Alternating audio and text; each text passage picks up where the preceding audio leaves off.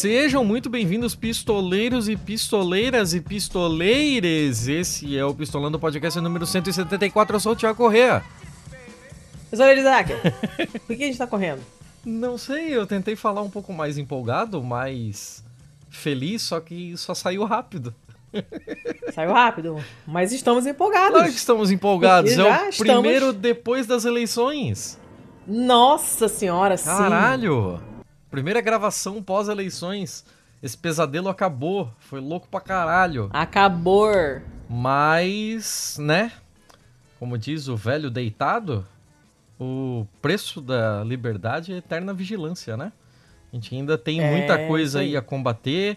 A gente ainda tem uma galera bem a bublé das ideias aí que não largou o osso.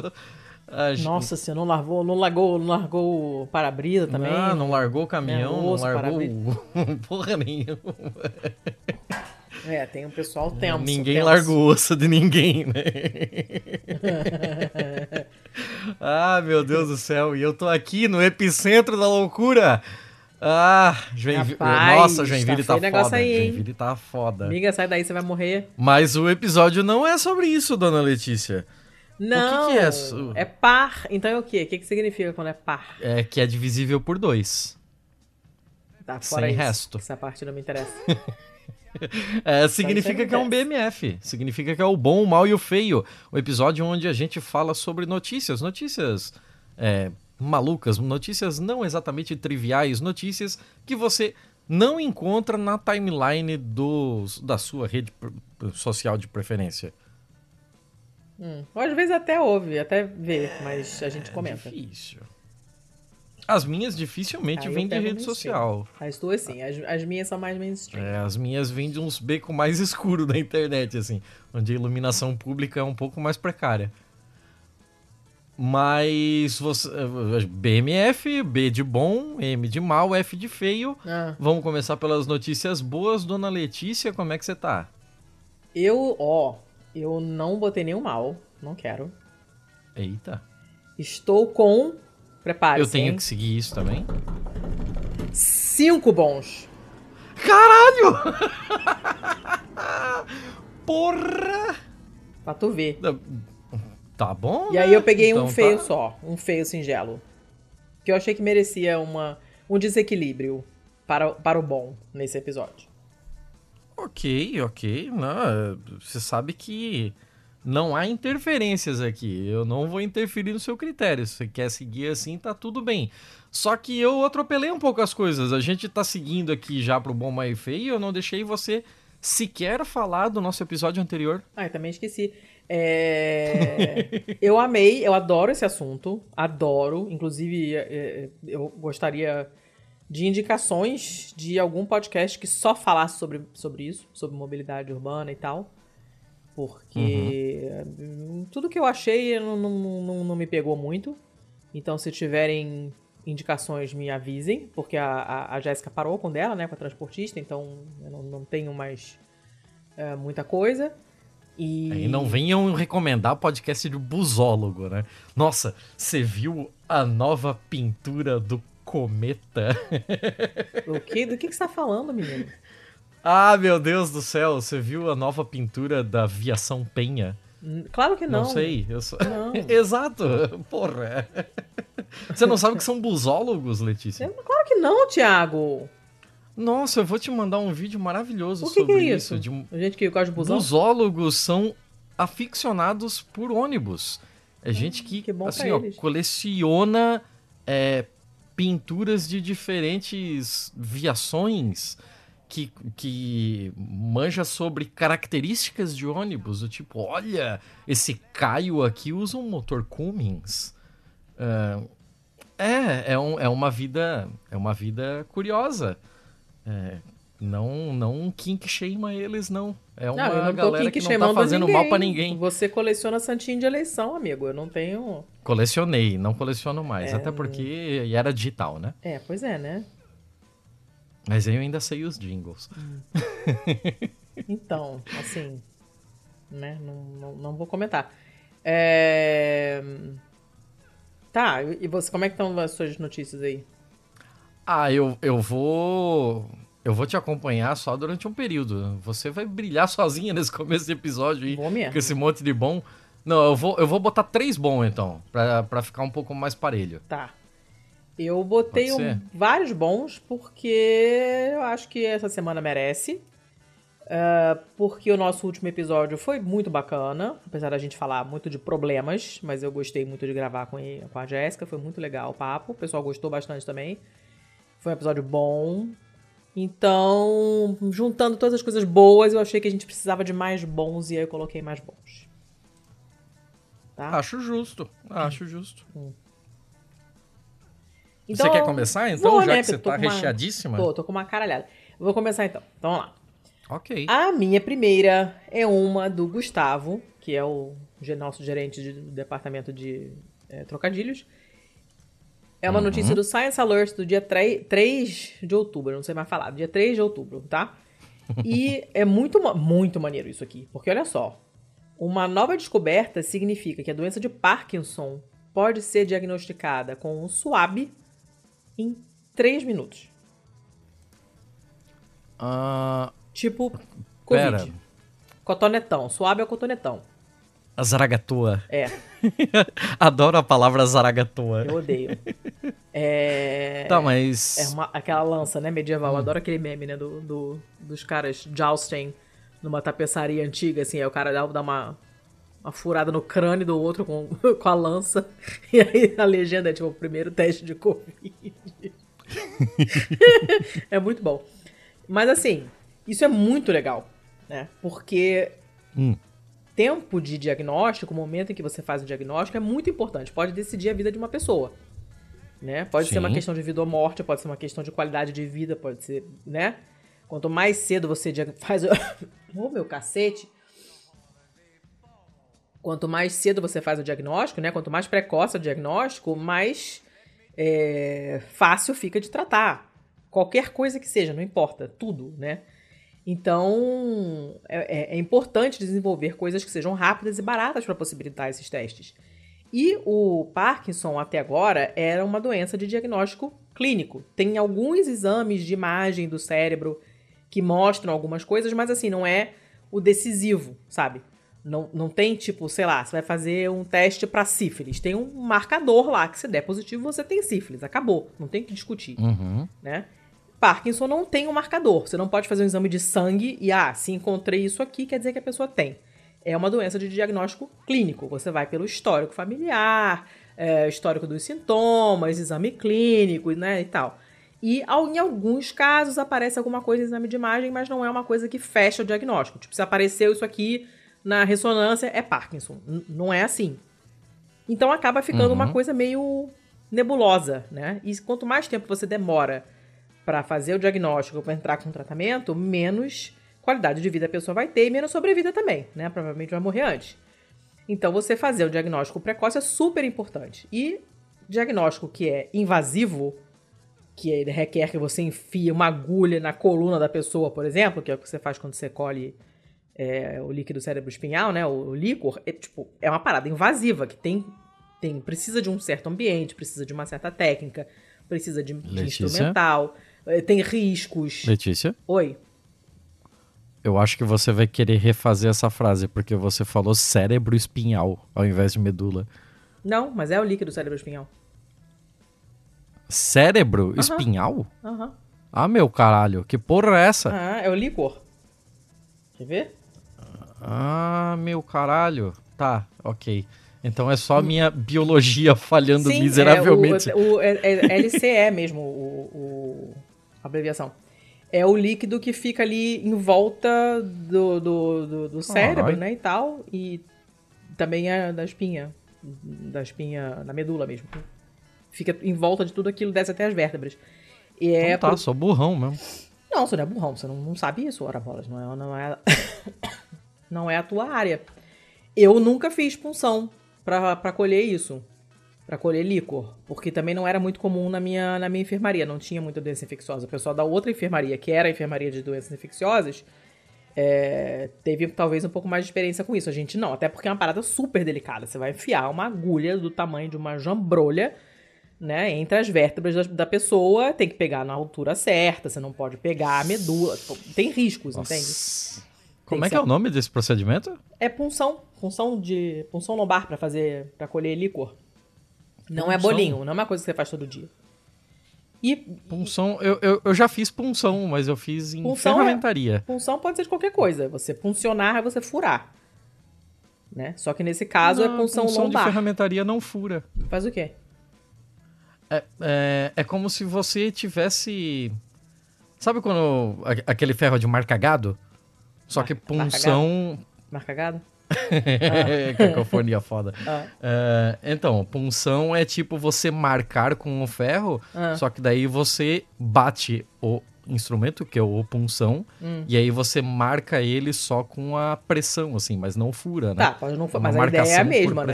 A ideia é, é parecida. Você vai com um negócio ali compridinho, né? Fino, Uhum. né? E dá pra você fazer punção em vários lugares. E essa punção lombar é uma parada super complicada. Então, é uma coisa que, pra você fazer diagnóstico de, sei lá, meningite, você faz uma punção lombar. Pra você ver se tem. fe- Como é, que você vai, como é que você vai saber se tem bactéria ou vírus ou fungo lá no, nesse líquido cérebro espinhal se você não tirar o líquido e não colher o líquido pra estudar? Não tem como. E a única maneira de Ok. fazer isso é você enfiar um agulhão na coluna da pessoa. Mas é um procedimento invasivo que tem riscos. E requer uma Uhum. série de coisas. Então, tipo, não é toda doença que você tem algum tipo de, de diagnóstico fácil. E quando tem um diagnóstico que é através de um procedimento invasivo, também é uma merda. Porque tudo que é invasivo é ruim. O ideal seria que Sim. nada fosse invasivo, na verdade, né? Então descobriram essa parada, esse teste, que não precisa furar nada, não precisa de equipamento complexo, não precisa de pessoal treinado pra fazer sei lá o quê, não precisa de máquina de não sei quantos milhões de dólares como tipo tomógrafo, não precisa de nada disso. É um swab. E não precisa furar o cérebro da pessoa também, que nem o do Covid, porque é um swab de pele. Olha que coisa De sensacional. Pele? Ah, Mas, mas em que em que pele que se tira isso? Pele. Pele, pele, pele, pele. Qualquer pele. No Ó. sovaco. Sim. é, hum, Porque ele pega esse exame, ele pega, ele examina o sebo, que é essa substância oleosa que a pele produz naturalmente. Tá? É, o artigo não fala em que parte do corpo você vai pegar, mas assim, o, o sebo é o mesmo no corpo, mais ou menos no corpo inteiro. Você pode ter mais bactérias em determinados lugares e tal, mas é, não, não sei se isso vai fazer diferença porque eles não vão ver microbiologia, vão ver outra coisa, vão ver a, a composição do sebo. E aí, isso, eu não sei se a gente chegou a falar disso aqui, eu acho que não, mas essa história rolou bastante na época. Vamos voltar um pouquinho pra entender por, o que, que tem a porra do sebo a ver com isso. Como é que. uhum, Era isso que eu ia É, perguntar. por quê? Isso aí tudo começou em dois- 2019 com uma mulher chamada ah, Joy Milne, uma escocesa, que tem hiperosmia hereditária. O que, que é hiperosmia? É a pessoa que tem uma sensibilidade aumentada a cheiros. Né? Tanto é que, le- lembra de osmia, que é cheiro? Tanto é que no começo da Covid, muita gente ficou com anosmia, as pessoas não sentiam cheiros quando tinham Covid, né? Então, esse hiperosmia é um excesso de cheiro. A pessoa sente cheiro demais. E ela começou a perceber que o marido dela estava com um cheiro esquisito. E ela percebeu isso anos do diagnóstico oficial de Parkinson do marido. Meu caralho, a mulher virou um beagle. A mulher virou um Um beagle. farejador. Aham. E descobriu-se então que ela conseguia sentir os sinais da doença nas pessoas. E aí foram procurar de onde estava vindo esse cheiro e viram que era do sebo. Por quê? O sebo ele está relacionado ao sistema Uhum. que, que, que hidrata a pele, né? E eles foram estudar ali a composição química do sebo das pessoas que estavam com a doença de Parkinson já instaladas e detectaram uma mudança na composição. E aí eles começaram a identificar essas substâncias que eram diferentes e essas, essas substâncias viraram os biomarcadores. Então é isso que o SWAB vai procurar, Uhum. entende? Ah, o que é Saquei. muito maneiro. Você imagina, imagina uma, uma mulher que sentiu o marido fedido e reclamou, entendeu? E descobriu uma doença. Isso é muito maneiro. É louco, mas é muito maneiro, né? Caralho. É loucaça, eu amo essa história. Quando eu me lembro que na época que saiu, eu fiquei, gente, o que, que é isso?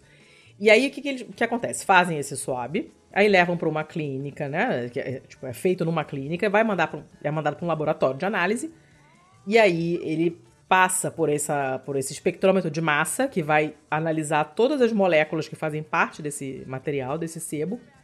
E ah, eles compararam nesse estudo, que é um estudo ainda, ainda pequeno, eles escolheram uma amostra de 79 pessoas com Parkinson e amostras de 71 pessoas sem Parkinson. E aí eles descobriram mais de 4 mil compostos únicos, dos quais 500 eram diferentes entre as pessoas com Parkinson e os controles, né? Que são as pessoas sem.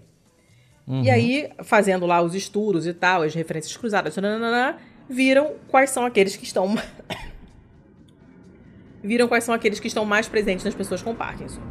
Ah, o fato do teste ser não invasivo e rápido, né? eh, são, obviamente, coisas extremamente positivas. Agora, claro que eles precisam ver se conseguem escalar a parada de modo que seja. ah, que consiga ser feita fora de condições laboratoriais, porque foram todas colhidas em, em clínicas, as amostras, e trabalhadas de uma certa maneira. nananã. Eles querem simplificar de modo que não seja necessário esse aparato todo, né? E, ah, idealmente, outras doenças, outros problemas de saúde talvez possam ser eh, diagnosticados no futuro através de uma análise do sebo. Não se sabe ainda Caralho, por que que, que o, é, não se sabe ainda por que, que o, o Parkinson causa essas mudanças na produção do sebo. Não chegaram nesse ponto ainda de entender Era o isso motivo. que eu ia te perguntar, assim, de tipo, o que que faz com que o Parkinson é, Ainda não se sabe. esse sebo? Que Ainda não louco. se sabe. Mas, como a produção do sebo é, é, é- é regulada pelo sistema endócrino, doenças que de alguma forma mexam com o sistema endócrino provavelmente vão resultar em alguma alteração da composição do sebo também.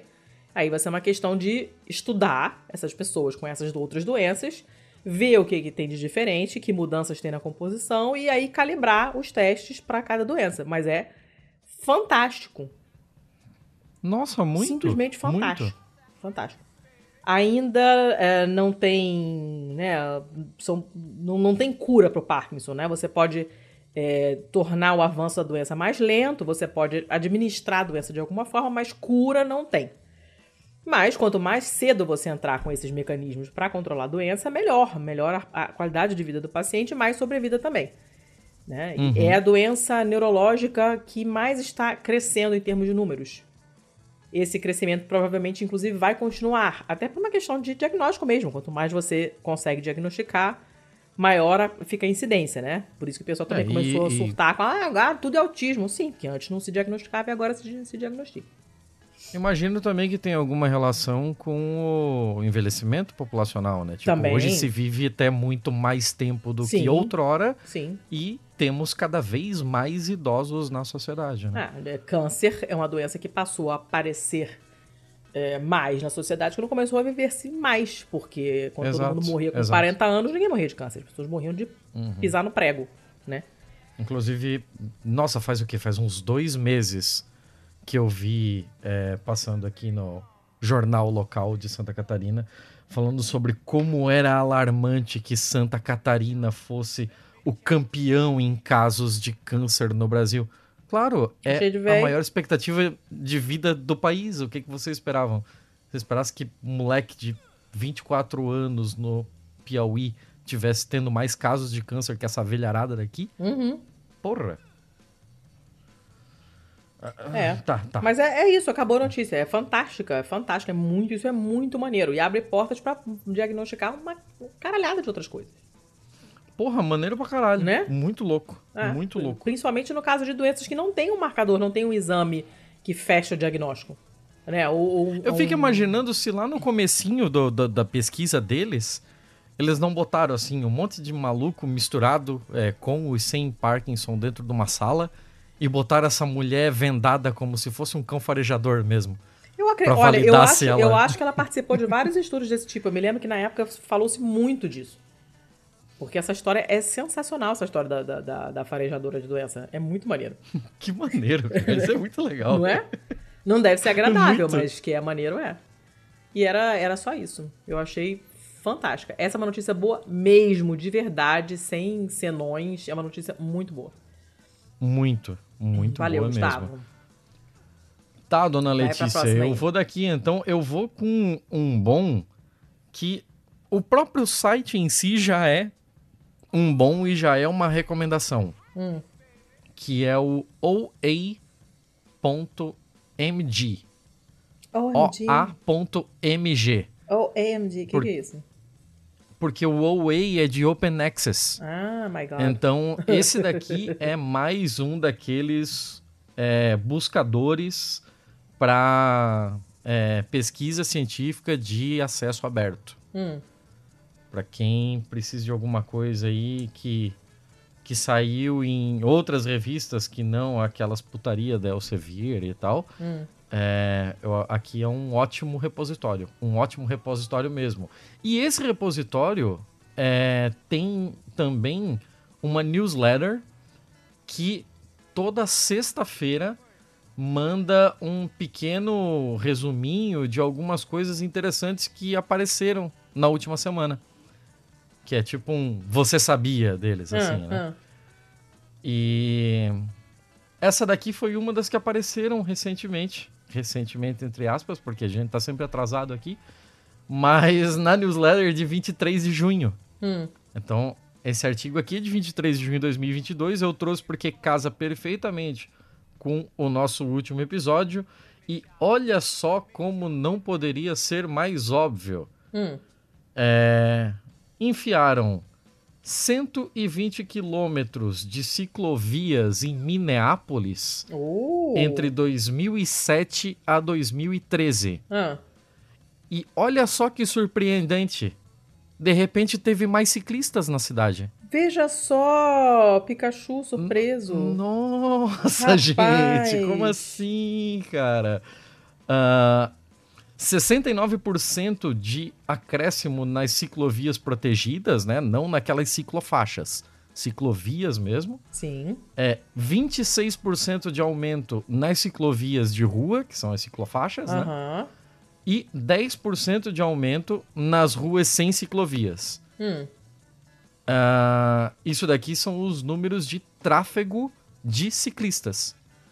Então, tipo, por ter mais ciclistas, é, por ter mais ciclovias, foi se incentivado o ciclismo e o ciclismo aumentou, inclusive em lugares sem ciclovia. Olha só.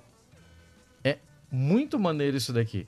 Aí, ah, é, descobriram que as melhorias nas instalações para bicicletas e a densidade de infraestruturas de bicicletas em Hum. torno desses lugares estão significativamente associadas ao número de ciclistas e ao aumento de- da taxa de ciclismo ao longo do tempo. Que surpreendente! Muito, né? né? Que surpresa. Nossa, que surpresa.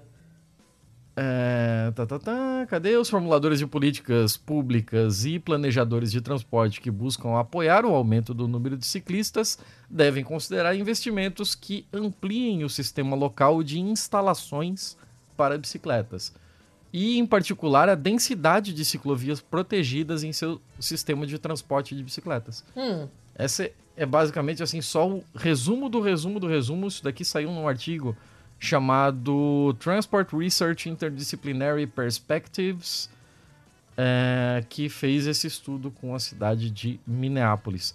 É bem rápido, só isso aqui mesmo. Mas, se vocês entrarem nesse linkzinho que está aqui nos detalhes, onde é, a gente sempre deixa os links das notícias, você pode baixar o PDF completo e ter mais detalhes dessa muito legal, muito legal. grandiosíssima descoberta. Legal, legal. Hum, tudo bem que é. É legal. É, é uma coisa que. Cara, é porque pra gente que já tá aqui, já lê sobre isso há um tempo e tal, é óbvio, mas não é intuitivo, né? Você, a gente sempre fica achando, as pessoas em geral acham. Como a gente comentou no episódio mesmo, né? Que não, não adianta fazer que as pessoas não vão usar e tal, não sei o quê. E não é, né? Se você for ver toda a história de como a Holanda se tornou um país das bicicletas, cara, foi assim, fechado rua na marra, o pessoal pediu, mas o, governo entrou com força. Né? Cada vez que faziam Sim. uma obra, todas as obras que são feitas, porque tem que fazer manutenção, quebrar calçada para tubulação, não sei o quê. Cada vez que quebra uma calçada ou uma rua, eles refazem já no próximo esquema. Já implementando Uhum. um sistema melhor para bicicleta, mais bicicleta friendly e foda-se carro, né? É uma coisa que você vai fazendo, mas Tipo, chega uma hora que você tem que impor. Se você fizer, as pessoas vão Sim, usar. Né? Se é, você não fizer nada nunca, é óbvio, mas é, nunca. mas é muito bom que serve como, inclusive, material de referência para quem quiser, sei lá, pleitear uma política pública referente a isso na sua cidade e tal, né? Você Sim. tem aqui um caso concreto de aumento e mostrando como, como se deu isso tudo, né? Não é um negócio do dia para noite, mas claro, Claro, não, é, nunca é, tem né? uma Mas- necessidade de reeducação e tal, mas que necessariamente passa pelo aumento de infraestrutura cicloviária. Né? Sim, sim. Aqui, como eu tava falando no, no episódio, né? Aqui no meu bairro, é, eles fizeram uma ciclovia bacana. O problema dela é que ela fica na, na, na calçada, né? Eles fizeram ela ao longo de uma via rápida. Então, na verdade, acaba ficando meio estreita, porque você divide a ciclovia com a calçada. E, e, a, e, e não dá pra você expandir. Eles teriam que fechar metade da rápida, que era o que eu gostaria que eles fizessem, na verdade. Né? Porque tem. Você vai. Ah, vou dar uma volta de bicicleta, beleza. Ou então eu vou pro trabalho de bicicleta. Mas você vai ali sentindo aquele cheiro de, de, de cano de escape, de, de escapamento de ônibus, porque tem muito ônibus na rua. Então é foda.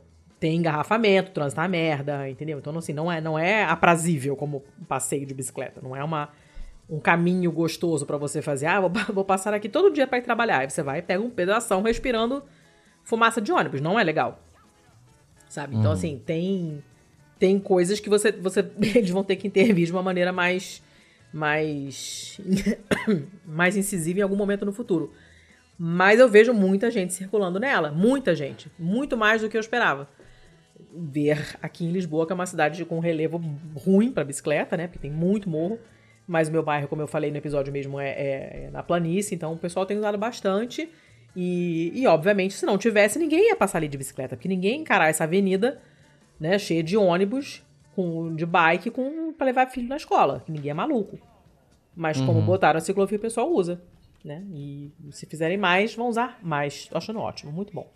Continue assim. Lugares que fazem facilitam Show. para bicicleta. Muito bom, muito bom. Uhum, Traz eu? mim. Traz pra mim. Traz pra mim, Marquinho. Vou pra próxima, então? Manda ver. Bom, então a próxima notícia é uma notícia do Guardian, é do dia 27 de agosto. Eu não acompanhei depois pra ver se teve continuação dessa notícia em algum lugar, pra ser bem sincera. Ah, Mas o título é esse aqui: Restos de dinossauro em um jardim português podem ser o maior achado da Europa inteira. Ah. E isso aconteceu aqui em um lugar chamado Pombal, aqui em Portugal, não sei onde fica. Ah, f- trabalho Deve de- ser de onde veio o Marquês de Pombal. É bem provável, não é, Santiago? Porém, eu não sei geograficamente em que parte do país isso fica. Mas a história começou em 2017, quando uma pessoa estava lá fazendo, plantando plantinhos no seu jardim, na sua, plantando umas couves na horta lá, sei lá, e encontrou fragmentos de osso fossilizado e falou: Ah, vou ligar para a Universidade de Lisboa porque eu não sei o que que vai ser isso aqui. E aí foram ver e é simplesmente, provavelmente, o maior dinossauro já encontrado na Europa. E agora você tem paleontólogos espanhóis e portugueses trabalhando lá no, no jardim da coitada da pessoa lá, que perdeu a horta, que agora estão lá escavando, né? E acharam já as vértebras e as costelas, e tipo, a costela do tamanho de uma pessoa, assim, é muito maneiro. Pô, E eles acham que é um, um brachiosauro, provavelmente, né? Um saurópode brachiosaurídeo, sei lá. Não sei como é que é a tradução disso em português. E esses saurópodos foram os maiores de todos os dinossauros. Foram os maiores animais terrestres que já viveram no planeta. São enormes. E o pessoal ficou surtadíssimo com, essa, com esse achado, porque não é comum encontrar todas as vértebras do animal dessa maneira, muito menos na posição anatômica original, porque ele tá montadinho, bonitinho ali, assim, com as vértebras no lugar, formando lá a coluna vertebral, as, as costelinhas saindo ali do lado, tudo bonitinho, entendeu? Ele morreu e ficou e do jeito que ele, tá, que ele caiu, ele tá. Ah, tá. Ah, tá, tá, tá, tá, tá. Não. É porque você falou do, do jeito que ele tava, eu pensei que ele tava, inclusive, tipo, como se fosse a posição em pé. Que Não. talvez tivesse ele morrido atolado, alguma não, coisa não, assim, não, sabe? não. Tá achatadinho. Mas você vê lá que tá as, as costelas estão saindo ali das vértebras e tal, tá tudo bonitinho. Não tá Que tudo maneiro. jogado, entendeu? Então é uma De coisa. quantos anos é isso? Ah, cadê? Ele falou aqui. 150 milhões de anos, Nada mal. Né? Nada mal. né? É muito, muito, muito, muito legal. Provavelmente esse dinossauro tinha 12 metros de altura, 25 de comprimento. E como ele tá nessa posição natural toda bonitinha e tal, os pesquisadores têm esperança que cavando mais vão encontrar o resto todo dele, que até agora não apareceu, mas deve estar tudo lá. E é, essa, essa descoberta confirma que essa região ali de Pombal tem bastante fóssil, bastantes fósseis importantes de vertebrados do fim do Jurássico.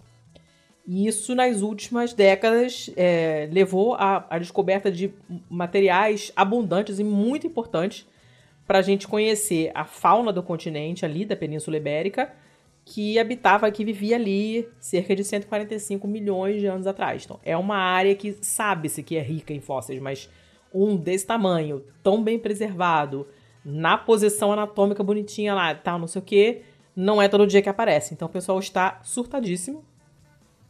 E é muito bacana. Já pensou? Você tá lá semeando a sua Eu nem couve. sabia que a Península Ibérica, nesse período, era uma terra de superfície, assim. Eu pensei que ela era, sei lá, fundo de oceano. Ah, não, eu também não sabia, nem parei pra pensar nisso, mas estamos vendo agora que não. Porque tinha lá o bicharoco bem grande que morreu na horta da Dona Inês, sei lá como é que é o nome da pessoa.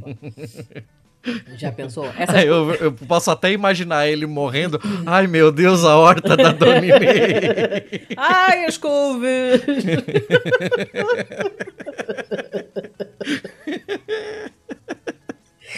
Cara, mas assim, esse tipo de notícia sempre me deixa bolada. Eu já falei isso aqui. Você já pensou o que que é? Você tá lá cuidando do seu jardim e aí você encontra que nem encontraram a biga etrusca, celta, sei lá o que. Você tá lá e um, pedaço de... E uma roda, e uma fucking biga, entendeu? E aí Biga, você tá louca. Porra, Biga, você tá louca.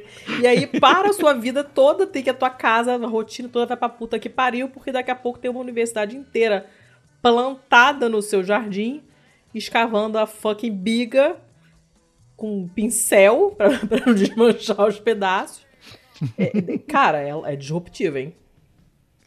É, deve ser bem louco. Nossa deve ser Senhora. bem massa. Não deve ser uma experiência 100% interessante, assim. 50% interessante, porque é fantástico, mas de um ponto de vista pragmático não deve ser muito legal. Mas enfim. Não, a- eu não quero que aconteça comigo, assim, mas tomara que aconteça bastante ainda. Sim, sim. Porque é Não, eu- sinal de que a eu gente não- tá descobrindo Eu coisas. não posso né? dizer que vai acontecer comigo, porque não... eu moro em apartamento, então não vai rolar.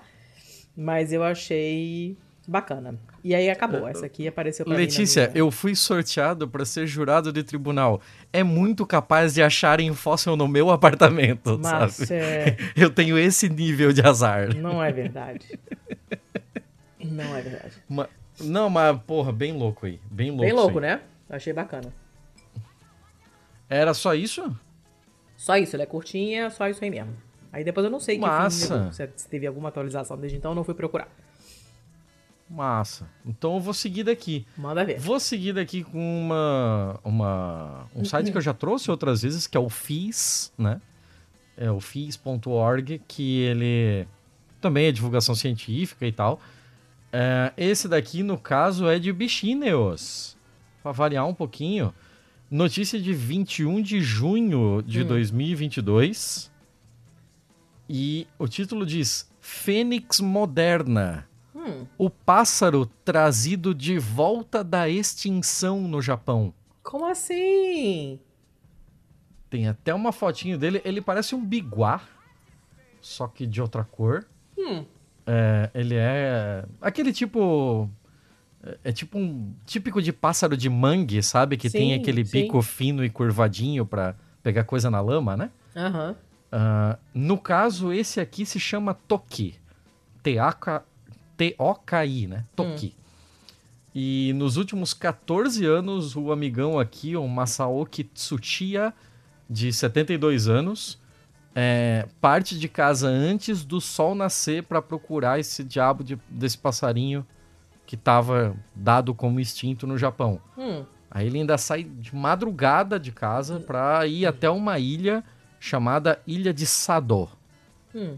E ele, em pouco menos de duas décadas, começou a ter cada vez mais avistamentos dessa ave, que era dada já como, como extinta à época. Ai, gente, eu amo Em- quando espécies voltam. Pouco menos de duas décadas, a população de Toki dessa ilha de Sado passou de zero, Ah, que tipo, os pássaros não eram de lá, eles estavam migrando, sabe lá Deus de onde? Do éter, de Valhalla. Eles vinham voando de Valhalla e iam para aquela ilha. Então, em 14 anos, eles foram de zero para quase 500, todos em Sado. gente, o que, que, que que tem nesse lugar? Então, é, ele é uma história raríssima de sucesso de conservação, né? De, Hum, de, de espécies desse tipo, quando uma em cada oito espécies de aves em todo o mundo está ameaçada de extinção. ah, que ótimo. Eu fiquei impressionado com esse número, não pensei que fosse tanto. E, inclusive, envolveu uma diplomacia internacional aqui e uma revolução agrícola Hum, nessa pequena ilha. É, o Tsuchiya, ele não toma café da manhã até que ele tenha feito todas as suas paradas. Ele é esse nível, assim. Acorda, sai pulando, vai caçar passarinho. Caçar é, procurar. avistamentos, né? Ah. catar, catar, catar passarinho. É, vai catalogar passarinhos. e depois de todos esses anos de prática, né? Ele consegue, inclusive, identificar filhotes escondidos no ninho. Hum, através de um de um binóculo preso na um binóculo não, tipo uma luneta, né? hum. Presa na janela do carro. Nossa, Aí ele gente. ponta para marcas praticamente imperceptíveis numa estrada ou em um muro que ajudam ele a lembrar onde estacionar e onde começar a pesquisar, Hum, Pra ele poder fazer a, a seguir a varredura de onde ele parou, assim, né? Ah, a população foi empurrada para quase extinção nos anos 1900. nossa. Em gente. 1930, falavam que já devia ter coisa de cinco dúzias desse toque. E aí, eh, de 74 em diante, ele praticamente não foi visto. Nos anos 80, eh, chegaram a dizer que só haviam cinco no Japão. Aviar. É, havia cinco. Hum. É, ave, A. cinco aves. Ah. É, e aí, alguns dias, dezenas de pássaros agora aparecem numa área, algo que era ima- inimaginável, né? Hum. E. Cadê, cadê, cadê? Tá. é, Então, apareceu um, um toque em 2003 que eles chamaram de Kim, que significa ouro, né? Hum. E ele morreu numa gaiola em Sado com a idade de 36 anos. Ó. E essa. A morte desse Kim, ele meio que levantou de volta o assunto dos Tokis, né?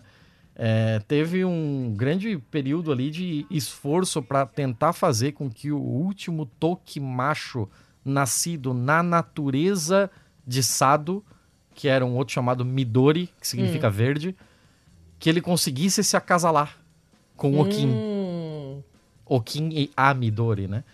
Ah, só que eles falharam e ela viveu os últimos anos basicamente como uma curiosidade de olha lá o último toque, né? Porque Tadinha. ninguém Manda uma mais ver encontrava- a cara dele. ninguém mais encontrava um pra acasalar com a, a amiguinha Midori. Cadê você? Pera aí. Com preguiça de pesquisar. Aqui. Ah, é tipo um ibis, não é? Com esse bico assim meio curvadinho pra É, baixo. todos eles têm Ah, esse, esse bico característico, assim, né? Que foto acho bonita. É, muito bonita, muito bonita. Esse daí da foto é... Aliás, um dos nomes do Toki é Ibis com crista asiática. Ah, e ó, no total todo então assim. ele é um Ibis, né? Ah, ele é ah. um dos tipos de Ibis. Ah, aí a morte daquele Kim ganhou as manchetes nacionais e pareceu meio que marcar o fim de uma longa e aparentemente inútil batalha para proteger o Toki no Japão. Hum. É, onde a, as suas penas até inspiram a palavra pro rosa pêssego. Ah, que legal. Porque o rosa pêssego em japonês é Toki-iro. Ah, E esse toque é por conta da, da pigmentação da plumagem desse pássaro. Que bonito. E aí, depois de um bom tempo, é, vou pular várias partes aqui da, da, da nossa amiguinha reportagem, porque ela é bem grande. E aí eles. é, cerca de, de 20 aves que haviam sido avistadas e capturadas foram soltas é, duas vezes por ano. Eles pegavam de tudo que era lugar, juntavam e duas vezes por ano soltavam 20 nessa ilha de Sado é, para promover um, um programa de treinamento é, para que eles se preparassem, né? Saíssem de cativeiro e se adaptassem à vida. Naquela ilha era um ambiente que era muito mais propício a isso. Aí lá aprenderam a voar, como encontrar comida, se acostumar perto de humanos, uma vez que aquilo virou uma área de estudo, né? E é, o Tomoki Tutia aqui ele trabalha com o governo local de Sado para tornar a ilha cada vez mais amigável aos Tokis e tem funcionários da cidade que cultivam para os pássaros. Cultivam coisas que sejam é, da dieta dos pássaros, né? E até fazem é, alguns tipos de trabalho para que os pássaros se familiarizem com os sons que os humanos acabam levando para lá. Ah, Então, tipo, motor de barco na sim. ilha para que eles não se assustem, não Uhum. saem revoadas, se percam e tal. É, e depois, quando os primeiros tokens foram. ou Tokens, não, Tokis. foram lançados no Sado, é, tinha tantas lacunas de conhecimento sobre a espécie que os voluntários analisaram, inclusive, excrementos e tal, para aprender a dieta dele e tal, né? Hum. É, teve alguns erros nesse caminho. As autoridades acabaram preparando um local remoto nas montanhas para sua altura, acreditando que os pássaros iam preferir essa reclusão. Mas os toques acabaram voando para campos frequentados pelos agricultores, Hum. porque eles acabaram passando por aquele treinamento de ter agricultores próximos. Ah, sim. Então agora aquela ilha meio que tá virando a ilha dos toques. E a população agora já chega a 500 na ilha. A população selvagem de toques na China é em algo próximo de 4.500. E tem um outro projeto sul-coreano agora que lançou 40 toques pela primeira vez em 2019. Que maneiro. É bem maneiro, assim, é tipo um pássaro que todo mundo já dava por perdido. Agora a gente sabe que tem aí pelo menos uns 5 mil e tantos. E com a população crescendo, né? Fantástico, gente. O que eu acho um tanto curioso, inclusive, porque tem aquele esquema de. é, de você ter as. as deformações que aparecem por conta de congênitos, né? Ah, sim. Então, se a população era tão, tão, tão pequena, é meio que inevitável que acabe tendo cruzamento entre aves parentes, né? Uhum.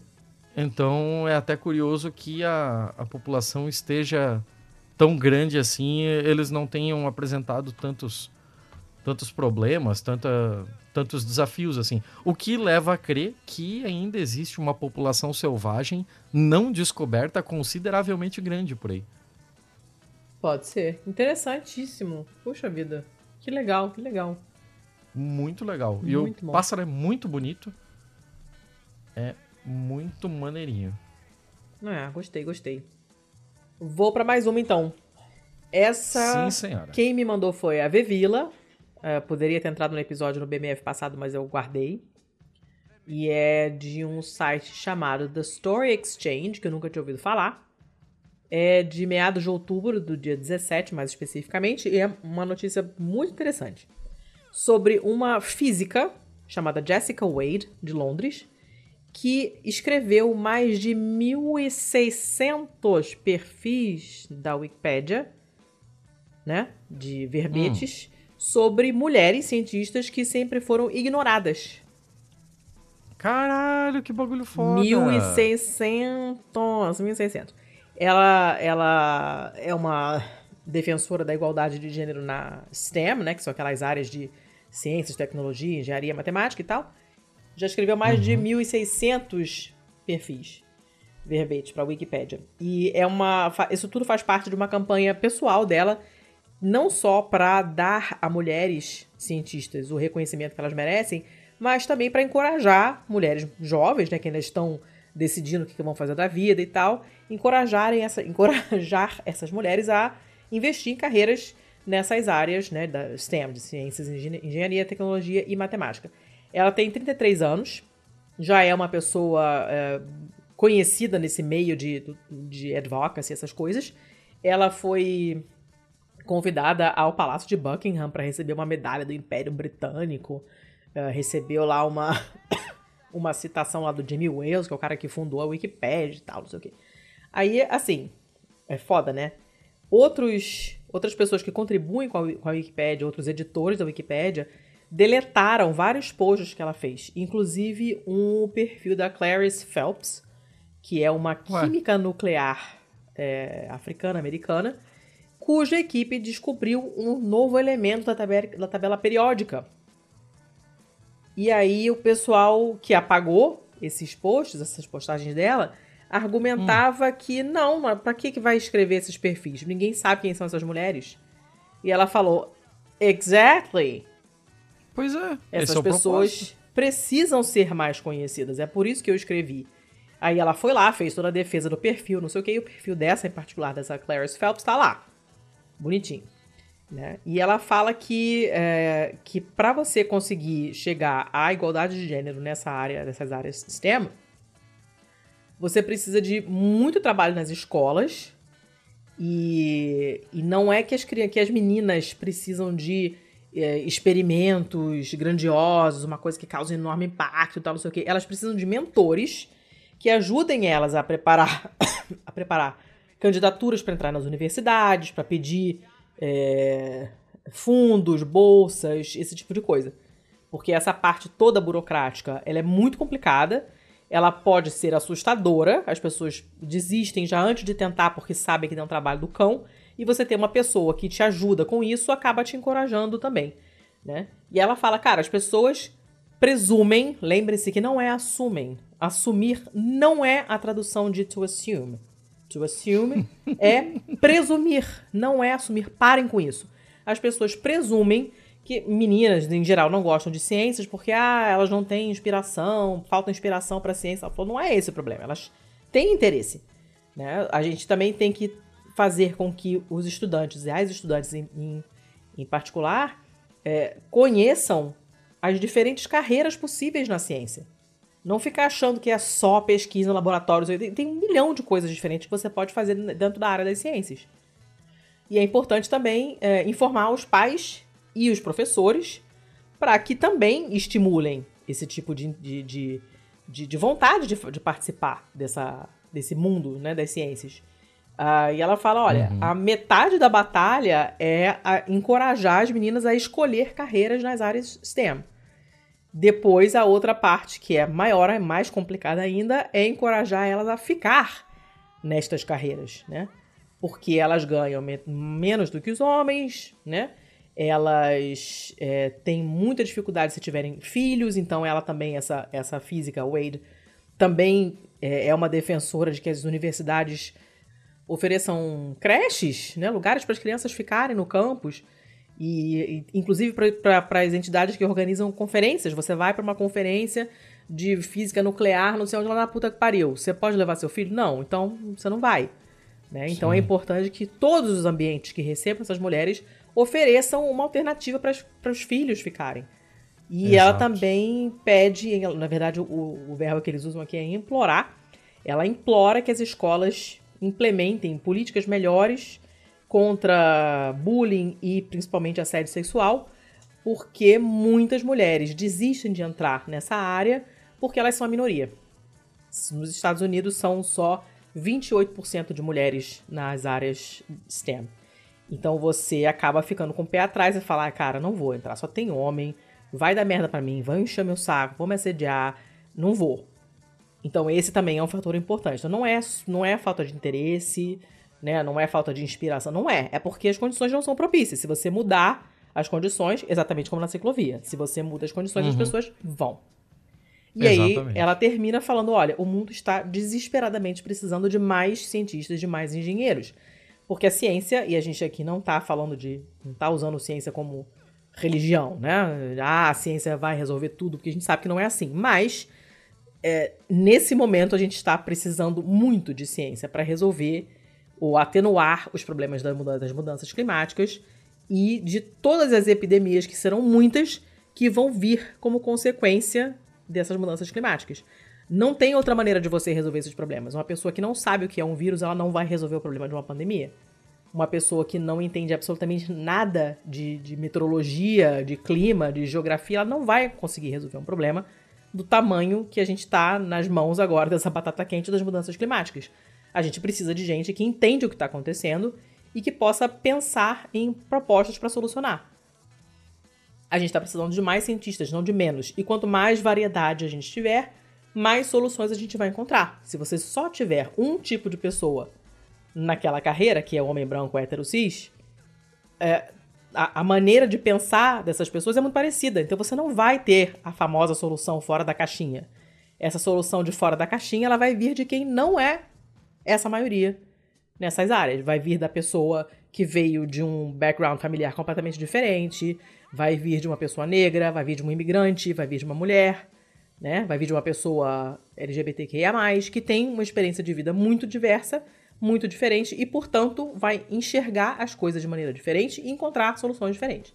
Se você não tiver diversidade, não vai ter diversidade de soluções também. Né? Então, esse trabalho dela é sensacional.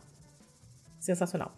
O perfil. Muito bom, cara. O perfil da própria Wade, dessa própria física, que foi escrito por outras pessoas, já está com 10 páginas na Wikipedia. Porque ela faz muita coisa maneira, a história dela é muito bacana. Então, o que poderia ter começado com uma pagininha já chegou a 10. E manda mais, que tá pouco. Então, valeu, Vivila, porque essa é uma noticiona muito, muito maneira. Nossa, muito, muito foda. Muito foda mesmo. É, eu então vai lá. Eu não tenho nem o que acrescentar mais é. nessa notícia. Vai lá, vai lá que eu tenho duas curtinhas ainda. Ah, beleza. Então vamos lá, vamos lá. Eu vou com uma bem mais recente agora, de 21 de outubro de 2022. E ela vem da Reuters. E, cara, que coisa maravilhosa. A Espanha aboliu 33 títulos aristocráticos concedidos pelo Francisco Franco e o seu sucessor a leais tenentes e familiares nessa sexta-feira.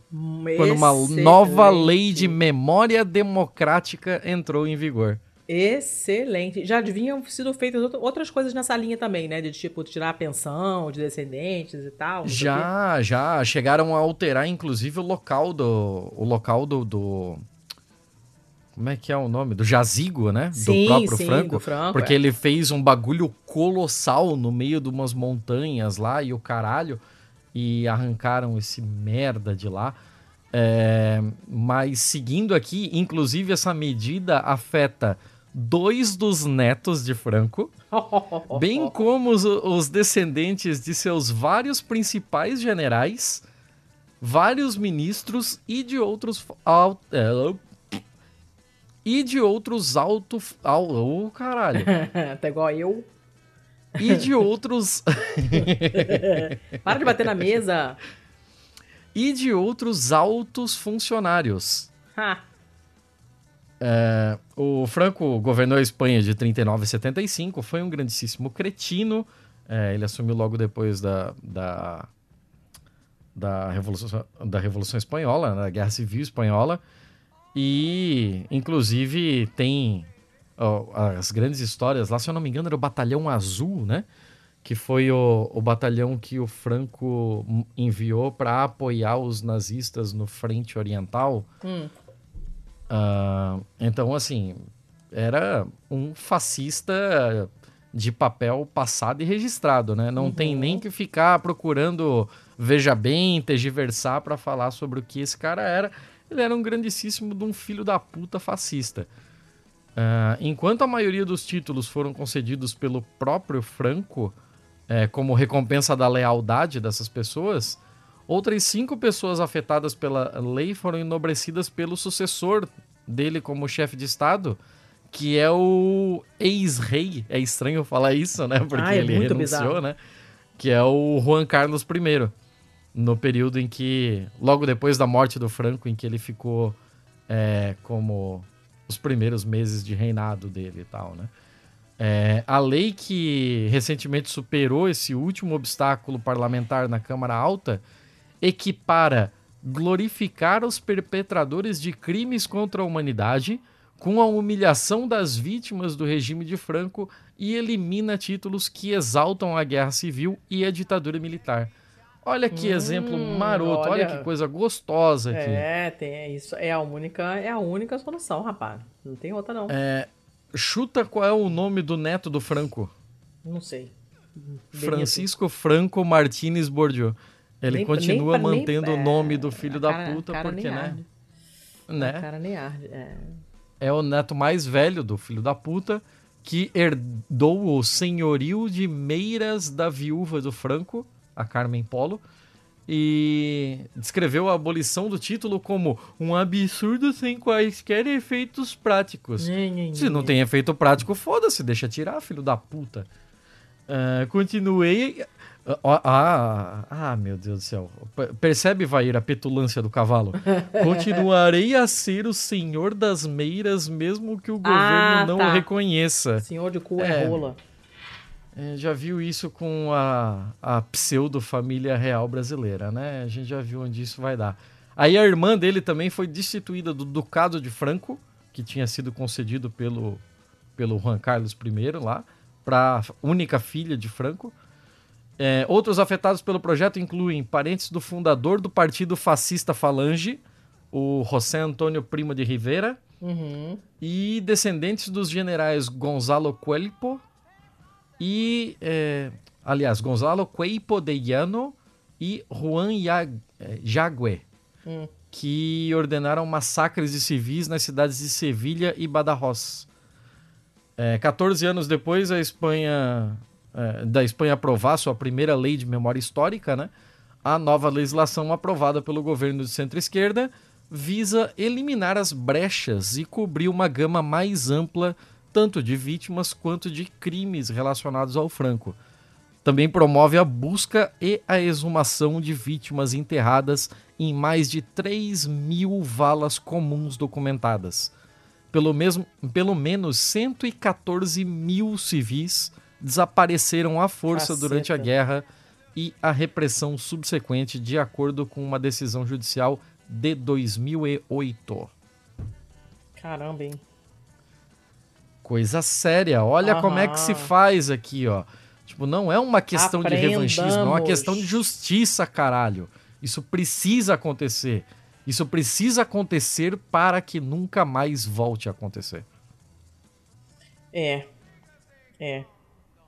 Bom. O é, que, que, você quer que eu te diga? Não tem que comentar, né? Não e é uma pena que eu tenha que ir na Reuters em inglês pra achar esse caralho.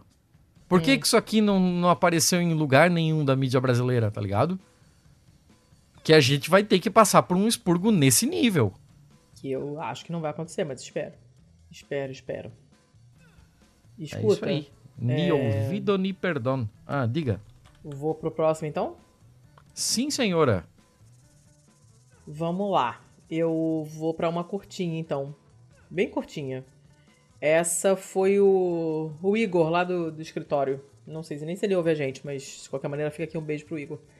Ele não me mandou para o BMF, mas eu adotei. Eu espero que esse escritório não seja o escritório do crime. Eu não vou nem responder. é, é, uma notícia do Extra, do dia 31 agora de outubro, bem no, hum. no Halloween. Uh, é, uma, é, bem curtinha, mas é bonitinha. Eleitora de Lula chega no fim da votação e dá vitória ao petista por um voto em sessão de Porto Alegre. Caralho! É. A história é a seguinte: essa mulher chegou na sessão eleitoral dela às 4h55, 5 minutos antes da votação ser encerrada em Porto Alegre. Chegou lá toda de vermelho, com adesivo de PT, não sei o que, não sei o que. E aí os mesários falaram: Nossa, corre aí que teu voto vai fazer, vai fazer diferença. Claro que eles falaram é, no sentido amplo, né? Poxa, todo voto conta, né? Porque ela chegou toda esbaforida, uhum. chegou, falou: ai, cheguei do trabalho, peguei um ônibus, peguei um aplicativo, um carro de aplicativo para conseguir chegar em tempo, fiquei com medo de não conseguir votar. E eles: não, calma, você chegou, agora vota, né? E o teu voto conta e, e pode fazer toda a diferença, né? E no final das contas, o boletim da urna deu 160 votos pro Lula e 159 pro Bolsonaro. Então, foi, foi literalmente fez a diferença. E eles falaram, cara, é, é a gente queria valorizar o esforço dela ter ido votar, né? Demonstrado, porque como ela fez, fazia claramente muita questão de votar, ela chegou toda nervosa, achando que não ia dar tempo e tal. O pessoal comentou né, nesse, nesse espírito, né? Uhum. E ela falou assim: ah, aconteceram outros casos ao longo do dia, inclusive, né? Teve uma leitora que esqueceu o documento em casa. E a gente fez, a gente cumprimentou ela por ela ter voltado para casa, porque ela disse que fazia questão de, vo de votar, né? Então ela, tipo, ela voltou em casa, pegou o documento, voltou para a sessão eleitoral. Não, não foi o único caso dessa mulher, né? Só que ela foi a última e chegou cinco minutos antes de fechar. E, e no final das contas, é, foi um voto mesmo a diferença entre, entre os dois candidatos. E, e eles, os mesários falaram, ah, né? Eu, eu queria que ela soubesse que valeu a pena ela ter ido votar, né? Na sessão dela realmente fez a diferença. Não sei se a história chegou nela de alguma maneira, eu espero que chegue. Concluiu lá a, a chefa das, das mesárias lá, né? A, a, presidente da sessão. Não sei se a, se a pessoa que votou já ficou sabendo, mas é, eu achei uma história bonitinha. Bonitinha. Só isso, acabou. Mas é bacaninha, né? Ah, muito bom, muito bom. Cinco, cinco minutos, cinco minutos. Achei legal. Show achei legal. de bola. Porra. Era só essa mesmo. Isso sim que é voto conta. Nossa senhora. Muito bom, né? muito bom. Vai lá, vai lá. Ah, os meus bons acabaram. Ah, então eu vou pro último bom. Que depois eu não tenho mal, não. Ok. Esse último bom que me mandou foi a Geânia. Um beijo para ela. É no notícia do G1 do dia 26 de outubro agora. E é, é sobre bichinho também sobre hum. uma nova espécie de sapo da Mata Atlântica que é menor do que uma moeda de um centavo. Menor que uma moeda de um centavo? Aham. Uhum. É por isso que não achavam para é catalogar essa espécie, né? Exatamente. o artigo já começa falando assim mesmo, né? Descobrir uma espécie já é algo difícil. Agora, imagine encontrar um animal que é menor do que uma moeda de um centavo e vive escondido na imensidão da floresta. É um desafio e tanto. Mas foi exatamente isso que aconteceu com os pesquisadores que encontraram esse sapinho, que foi chamado de pingo de ouro clarissa. O nome é Brachycephalus clarice e é uma homenagem à professora Clarissa Canedo, que é especialista em anfíbios da UERJ. E Aí, era o pessoal da. Os ecólogos da UERJ mesmo, estavam numa expedição em Nova Friburgo, no estado do Rio. E aí viram esse anfíbio muito pequeno entre a folhagem ali no chão. E foram as cores diferentes do sapo que chamaram a atenção. Porque ele falou, eles falaram assim: olha, a gente vê aqui bastante sapo, mas com cor, uma cor de abóbora bem brilhante. E esse era muito diferente. Porque ele tinha barriga amarela, umas manchas avermelhadas no corpo e uma marca em forma de X nas costas. A gente nunca tinha visto. E aí hum. fomos ver o que que era e, e, no final das contas acabaram batizando de pingo de ouro, porque ele é douradinho, né? É, uhum. Porque são, são, tem várias espécies diferentes. Você tem esses sapinhos que são vários de, uma, de, uma, de um gênero, né? Mas você tem pingo de ouro, sapo pulga, sapo abóbora, que são nomes diferentes, são todos ali da, da Mata Atlântica da Serra do Mar e da Serra da Mantiqueira. Muitas espécies são coloridas, o que avisa para os predadores vai passar mal se me comer, né? Porque eu tenho, tô cheio, todo trabalhado nas neurotoxinas. Não me comam. Mas esse era novo, esse, esse nunca tinha sido visto. E... Quando você falou em variedades do pingo de ouro e tal, eu pensei que você ia sabor tradicional, sabor churrasco. Ah, eu sempre detestei pingo de ouro. não, não, não é para mim, né?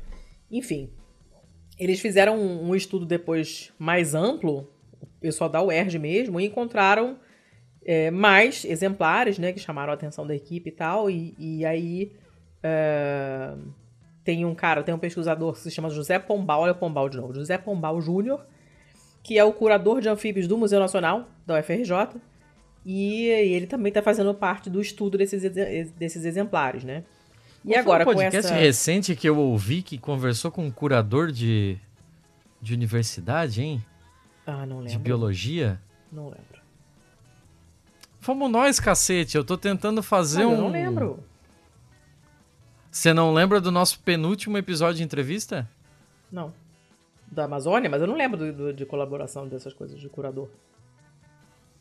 Caralho, Eu mulher, me lembro que o Chico falou o Chico de curador, Xavier não cura. É, é, mas eu não me lembro. Eu sei, mas eu do que que é eu não me lembro. Oh, tá bom, não me tá lembro bom, dos tá detalhes.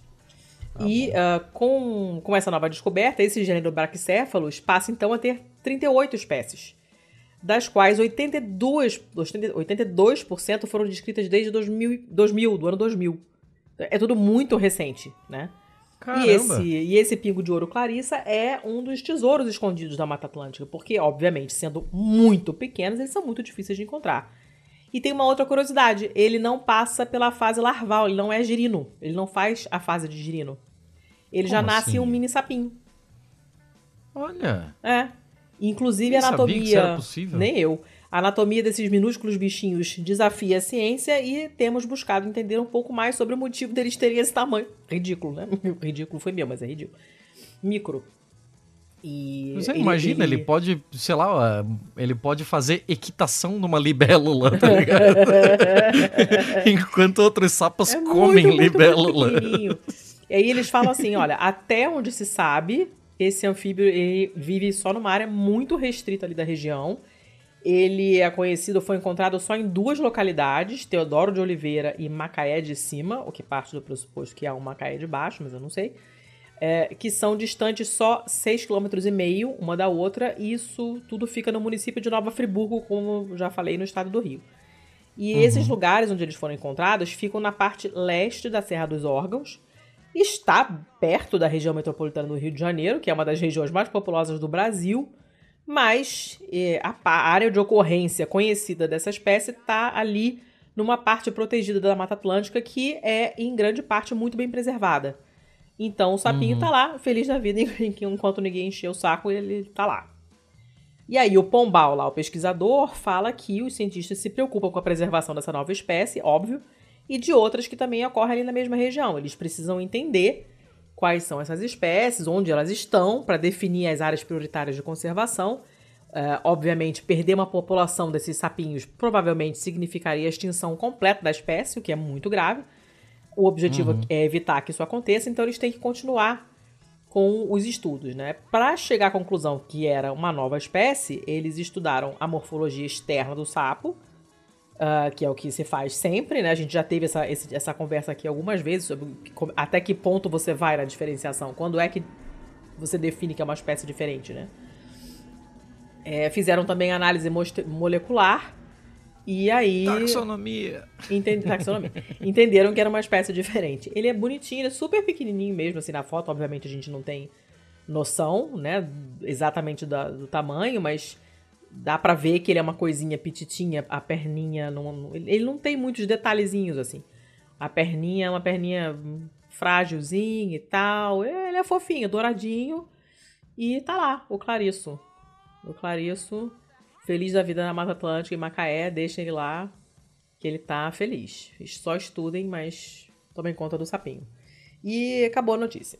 Mas tem sapo novo na área, é isso aí.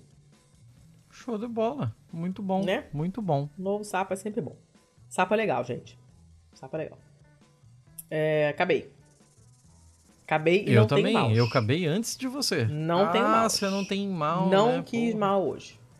Fazia já 84 anos que a gente tinha começado o episódio, eu já não lembrava que você não tinha mal. É, é.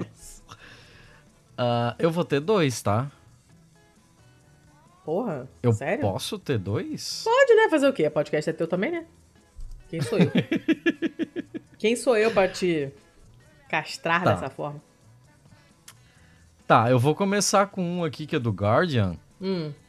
De 19 de agosto de 2022. Então a notícia já tem uns dois meizinhos. Mas a gente não teve grandes avanços, então ela permanece permanece válida. Hum.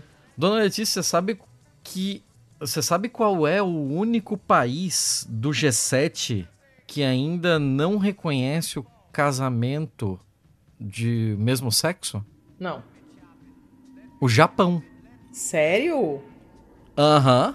Caraca. O Japão. É, é, eu fui pego de surpresa também por essa informação. Eu não fazia a menor ideia que ainda havia alguém do G7 que não reconhecia o casamento do mesmo sexo. E mais ainda por ser o Japão. Eu não Caramba, esperava isso do Japão. Nem eu, nem eu. Tudo bem que é um país E- muito conservador e tal, mas nesse nível eu não imaginava, não. É, é que assim, o, o- a linha entre o conservador e o escroto é muito tênue, né? Sim. E essa daqui vai piorar. Esse daqui é só a primeira informação dessa notícia, mas a notícia ela fala sobre outra a outra parte da população LGBTQIAP+, Hum. que é o pessoal trans, né? Uma mulher trans japonesa teve negada pela justiça o status de mãe do seu próprio filho. Que isso, gente? Que Esse isso? é o nível. Esse é o nível. É surreal.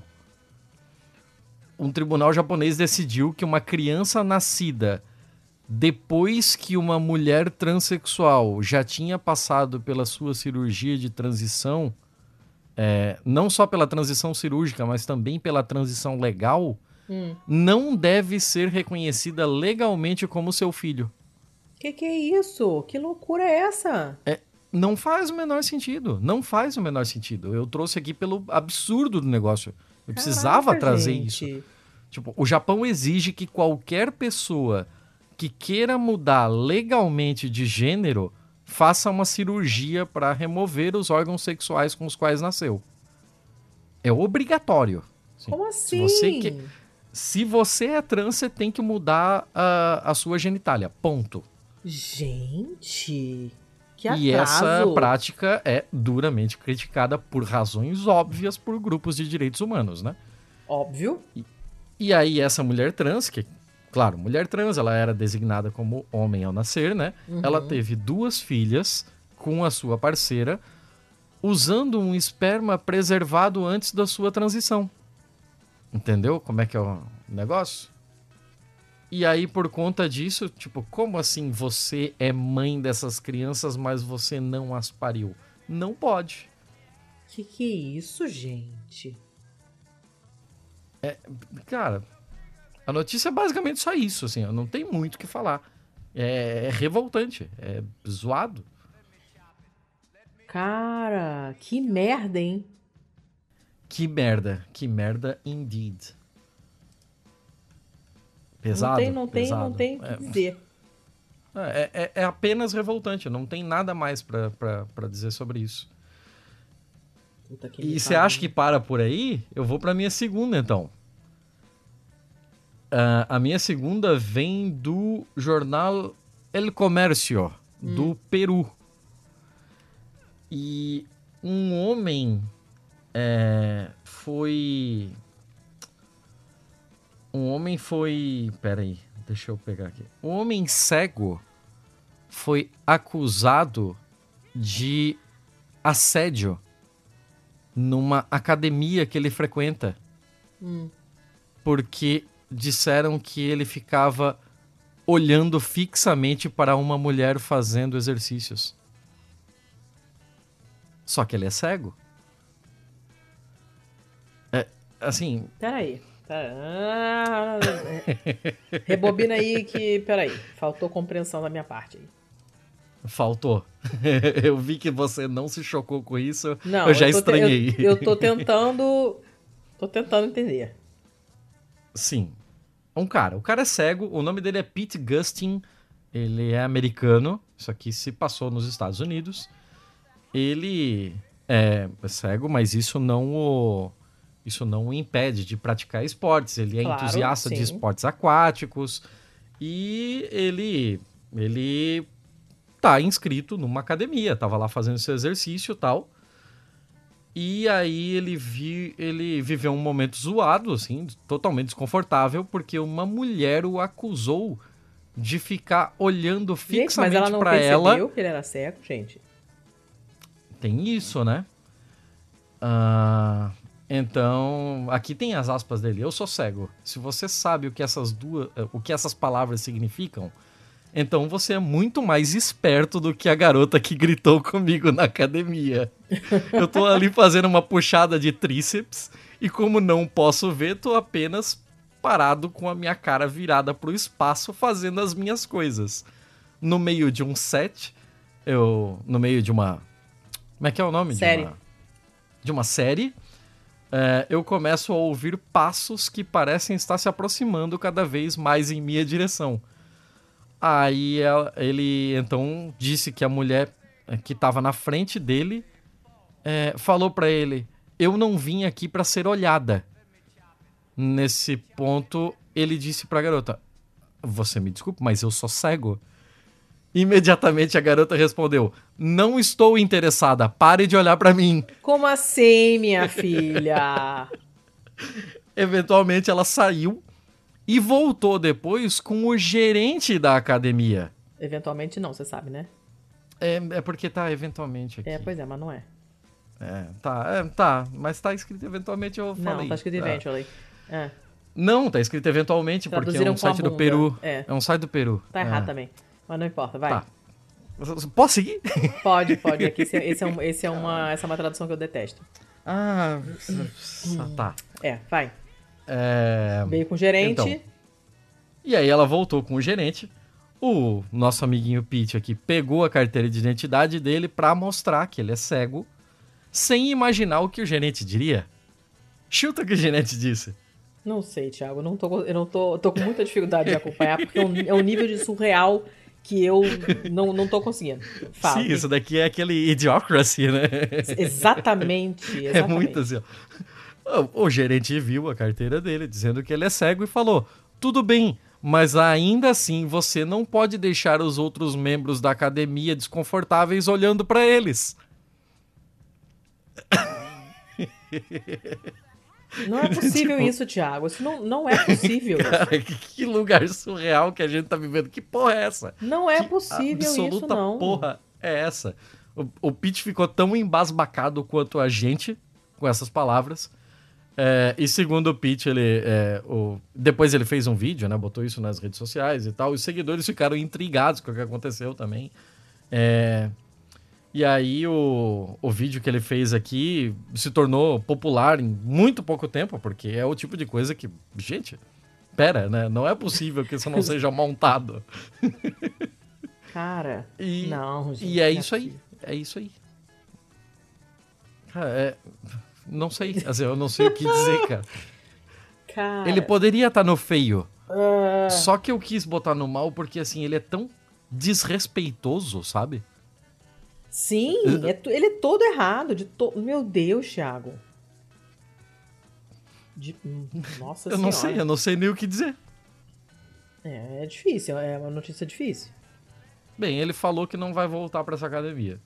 Eu não esperava outra coisa. É, por também, favor, né? Pelo amor de Porra. Deus, amiga. Sabe? Meu Deus, gente, que situação bosta. Que bosta. Como que a gente aguenta conversar com essas pessoas tão imbecis? Me, me explica. Cara, como que a gente vive num mundo que tem essas pessoas, assim? É. É insalubre, cara. É insalubre. É. Vou te contar, viu? Olha, é. Chega. Acabou, acabou tudo de mal ou tem mais um? Acabou meus mal. Ai, obrigada. Vamos para os feios? Eu só tenho um, porque eu enchi o cu de bom. Eu só tenho um feio. Tá, é. Fala o teu feio enquanto. Não, não. Eu, eu posso botar as coisas na pauta depois. Deixa eu falar, começar com o feio. Eu, eu vou começar com o feio, que vai Ah. ser a capa. Ai, eu meu Deus. exijo, oba. eu exijo que seja a capa. Adoro eu essa- demando que seja a capa. E é de um site brasileiro, tá? É Ó. da Tribuna. Da Ah. Tribuna de Ribeirão. Ribeirão Preto? Ribeirão das Neves? Não sei. É a Tribuna Ribeirão. Ah, Tá bom, né? é por aí. É Ribeirão. Mas a grande estrela da nossa notícia aqui é um cara chamado Sidney de Carvalho Mesquita. Hum. E ele é brasileiro, né? Já deu pra entender que ele é brasileiro. É só, né? É. O apelido dele é muito bom. O apelido dele é Tio Chico. Ué, Porque ele é muito, muito parecido com o tio Chico do filme da família Adams que o Christopher Lloyd fazia. O tio Chico. nossa, sim, que era o Faster. O Isso, carecão lá. exato. Ah. Isso, exatamente. Exatamente. E. é, o Uncle Fester tá aqui também. Ah, ele tá nessa notícia porque ele bateu um recorde. Ele entrou pro Guinness. E não é todo dia que um brasileiro entra pro Guinness, né? Meu Deus do céu. Então, então a gente precisa. Lá vem, lá vem, lá vem. Ah, Ah, vamos lá. Eu não vou nem fazer suspense, eu só vou mandar aqui, ó. Tá. Ele alcançou o título de recorde de homem com os olhos mais esbugalhados do mundo. Puta que pariu, Thiago. Então, qual é a. eh, Tem, tem duas formas de esbugalhamento de olho. Isso É o é, tipo de é- coisa que- é doença de Graves que ele tem? Não, ele só faz isso. Ele só Ah, faz. tá. Eu achei que fosse fixo, não, não que ele. Que... N- Não, não, Tá, ele, ele é faz que- ele tipo o filme do Máscara, assim. Tá. Exato. o recorde foi concedido para ele dia 10 de janeiro de 2022 no Brasil. É, foi revelado para a nova edição do Guinness que vai sair agora 2023, né? E ele descobriu esse talento aos 9 anos de idade. Ele adorava fazer caras engraçadas em frente ao Talento. espelho Ah. e percebeu que seus olhos saltavam muito mais do que os de seus colegas. Hum, Aí eu continuei melhorando a técnica, o que é realmente um dom raro. meu Deus do céu. Ah, tem duas formas de esbugalhamento de olho, né? Tem aquela pessoa que consegue é, deixar mais do seu globo ocular para fora das pálpebras. A dele não é exatamente isso. A dele é o quanto ele consegue empurrar o globo ocular para fora do crânio, projetar o olho para frente. Hum. Ele conseguiu incríveis 18,2 milímetro. Ai, gente. Ele colocou foto quase disso aí? 2 centímetros. Eu tô te mandando essa imagem Tô com medo. agora mesmo. Isso é maravilhoso, cara. Isso aqui, se não for a capa. Ah, depende. Ah, gente. Eu não, não sei como descrever essa foto. Porque a, Não, a- a é. cara dele, em geral, não é só os olhos. A, a expressão do resto da cara dele, o sorriso, tá muito engraçado.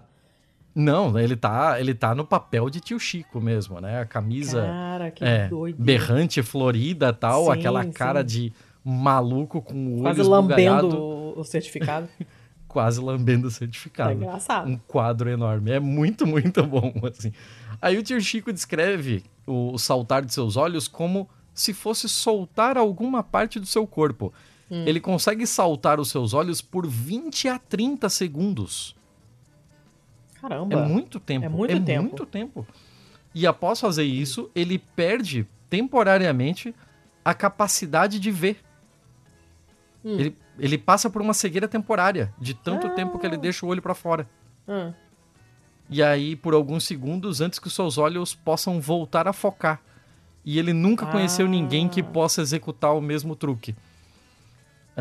Que eu trabalho na área artística, para a qual sou um, é, e- e- onde sou um grande fã de games, cultura pop e geek, incentivado por parentes e amigos. Não- o que, que isso traz para a notícia? Nada. nada. Ahn, ao conquistar o título do Guinness, ele comentou: Não tenho palavras para descrever tanta felicidade.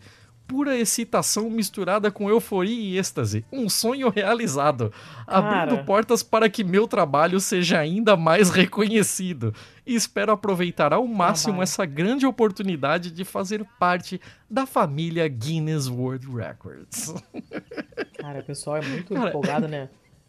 Ele realizou a emociona vida dele muito. esbugalhando o olho, cara. É muito maravilhoso isso, cara. Não, é maravilhoso ele chamar de trabalho, é sensacional. Então, não. Cara, é isso aí. É isso aí. É, recentemente, tio Chico participou do quadro Acredite em Quem Quiser do programa Domingão com o Hulk. Foda-se, né? Tal. Existem muitas histórias maravilhosas no arquivo do Guinness World Records, que podem ser descritas como de arregalar os olhos. Mas o recorde de Sydney é verdadeira e literalmente um abridor de olhos. Um, um, um eye-opener, né? ah, cara, porra. Até o cara do próprio Guinness tá fazendo esse tipo de trocadilho, então ninguém pode me condenar. Que isso, cara, que loucura. É isso, é isso. Muito provavelmente essa matéria foi paga pelo Guinness Aham, para colocar esse aham, cara aham. aqui e divulgar o próximo a próxima edição, né? Aí, ó, sim, sim. pega sim. uns jornal aí de bairro brasileiro joga essa parada aí pra, pra dar um up. E o trouxa tá aqui fazendo de graça. Mas é que ela é boa, ela é boa, ela é boa. Sim. Tá. Quer ir com a sua, quantos? dona Letícia? Você eu tem tenho quantos, mais né? duas. Tá, eu vou pra mim então, porque eu só tenho uma mesmo. Ok. E ok. vou, vou nela. Deixa eu ver quem me Uhum. mandou que eu já esqueci. Essa. Ah, esse foi... ah, essa foi o Jefferson. Um beijo pro Jefferson, que fez o nosso episódio de Ludopolítica. É, é uma notícia do UOL, do dia 28 agora. Homem engole caranguejo que atacou filha por vingança e acaba no hospital. Aqui nós temos uma Pera, certa pera, pera, ambiguidade. Né? Pois é, o caranguejo atacou a filha dele por vingança? Pois é, foi. O homem engoliu o caranguejo por vingança depois que o caranguejo atacou a filha. É uma frase que está Ah, ambígua. Essa, eu creio que seja hipálage, a figura de linguagem, que é. É, Engraçado ter aparecido esse tema na, na minha vida com uma certa frequência nas últimas semanas. Eu me lembro que na escola, quando a gente estudava figuras de linguagem, eles deram pra gente uma folha com os nomes das figuras e uma frase de exemplo. E era essa, essa mesma folha, foi, sei lá, três anos seguidos, porque a gente estudava alguns num ano e mais alguns no ano seguinte e tal. E um exemplo que eu nunca mais esqueci era o exemplo da hipálage. Porque a frase era: comi um amendoim constrangido. Quem tá constrangido é você ou o amendoim? É o Sabe? amendoim, claro. Eu vou estar constrangido de comer amendoim? Você tá maluca? Não, não necessariamente de, de comer. uma- Você podia estar com- constrangido por um outro motivo. Aí você foi comer amendoim e passou o constrangimento, não sei, né? Mas é, a frase fica assim, ambígua. E nesse caso a mesma coisa. Não sei se é exatamente essa figura de linguagem, mas definitivamente tem uma ambiguidade. Não é, ah, não foi o caranguejo que foi vingativo, foi o cara, né? O cara... ah, A, a, a, a linha do tempo é assim: o caranguejo atacou. A, a, filha encheu o saco do caranguejo, o caranguejo atacou a filha, o cara ficou puto, engoliu o caranguejo e acabou no hospital. Isso parece aquela musiquinha A Velha Fiar, né? É. Aranha no gato, gato no rato, rato na É, aranha, aí, aranha é na aí, mosca, é mosca na velha, a velha fiar. Aham. Ele tem 39 anos, esse cara. É, foi na China. Agora, essa, essa frase de abertura da matéria é ótima, né? Um homem de 39 anos contraiu uma infecção parasitária séria em um aparente ato de vingança. Ele viu um caranguejo atacar a filha dele, pegou o bicho e comeu. Na hora, blum, comeu. Cru? Enfiou toda na boca e comeu. Caralho. Aí, aí, duas semanas depois, ele começou a sentir umas dores nas costas, meio sinistras assim e tal, e foi pro médico. Fizeram o os caranguejo exames, cutucando. fizeram os exames, acharam alterações no tórax, no abdômen, no fígado, no sistema digestivo. O cara tá todo cagado. Aí, a mulher do cara é que explicou pros médicos o lance do caranguejo, né? A pessoa começou, hum... Aí perguntaram, os médicos perguntaram, você já, já, já fez alguma coisa desse tipo antes? Você, de repente, podia ser uma alergia, né? Ele falou, não. Você já fez alguma coisa desse tipo antes, tipo se vingar de um caranguejo? Não, presta atenção, que o diálogo é maravilhoso. né? Porque a ideia inicial era, de repente, ele já comeu caranguejo cru uma outra vez, desenvolveu uma alergia, e dessa vez que comeu de novo, a alergia bateu. Ele falou, não. Aí perguntaram pra ele, mas por que caralho de você comeu um caranguejo vivo? E aí ele respondeu, eu queria vingança pela minha filha. Puta que pariu, cara. Aí, eles, encontraram, eles encontraram pelo menos três parasitas no corpo do cara, depois de comer o coitado do caranguejo. Né? E assim, comer caranguejos vivos aparentemente é comum em muitas áreas da China, embora os médicos digam para não fazer, porque quando você cozinha, você mata parasitas e bactérias. Mas o cara ficou com tanto ódio do caranguejo que comeu inteiro, cru, e tá, agora tá todo cagado, todo parasitado. E só por causa da vingança, gente. Nesse caso, a vingança foi um prato que se comeu cru e deu ruim pra caramba, e o cara tá todo fudido. E não sei que fim levou, não sei se está vivo. Mas enfim, foi isso. Ele se vingou no caranguejo e se fudeu. É só isso. Muito bom. Mas muito assim, bom. cara. eu tô imaginando a cena, entendeu? A cena. A criança tá lá, né, o caranguejo com a faquinha na mão. Sabe? O caranguejo veio com a faquinha atrás Sim, da criança. Aí o cara foi lá, pegou o caranguejo, já é, seu merda, e enfia na boca e come. Como assim, cara? Como assim? Eu nem entendo direito que, como é que ele fez, mas enfim. O fato é que ele está todo dodói. E, e é isso aí. Acabou a notícia, era só isso. Mas eu achei ótimo. Muito bom. Muito bom. Então fecha daqui, seu então? Thiago. Vai lá, vai lá, termina aí. Tá, vou com a penúltima. Sim, senhor. Essa penúltima aqui vem do UOL. É, você sabe que eu não gosto muito de trazer coisas de sites grandes brasileiros, mas essa daqui meio que, mare- meio que mereceu, até pela, pelo título aqui, né? Hum, Escola do Grau. Você sabe o que é uma escola do grau? eu não. Escola do Grau ensina manobra polêmica e dá aula até para policiais em São Paulo. Hum, Dar um grau na gíria das ruas é empinar a moto. ah, Andar com ela empinada por aí, sabe? Hum.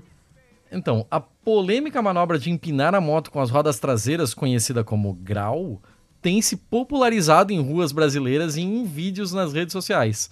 Ela é proibida, segundo as leis de trânsito, que não fazem É mais do que sua obrigação, Sim. já chamou a atenção de autoridades e até de facções criminosas, com faixas prometendo punir o grau perto de escolas. Gente, tem que fazer estágio em Só- outro lugar. Só que agora chegou em outro nível. Ganhou uma espécie de autoescola que ensina interessados a realizar o grau. O ex-instrutor de trânsito, Rodrigo Buzolini, porque tem que ser ex, né? Porque o código de trânsito não deixa fazer essa porra. Foi responsável por criar a Escola do Grau, que é uma, a empresa não é cadastrada como um centro de formação de condutores, né? Um CFC no Detran. É, ela se denomina como um serviço privado que não se responsabiliza pela prática de seus alunos em vias públicas. Aham, que eles estão indo Ué? lá aprender pra fazer dentro do cirquinho deles lá. Ah, tá bom Ah, então. ah. Ah, o Busolini, como, como bom paulista que é, né? Ele já não chama de grau. Pra ele empinar a moto é wheeling.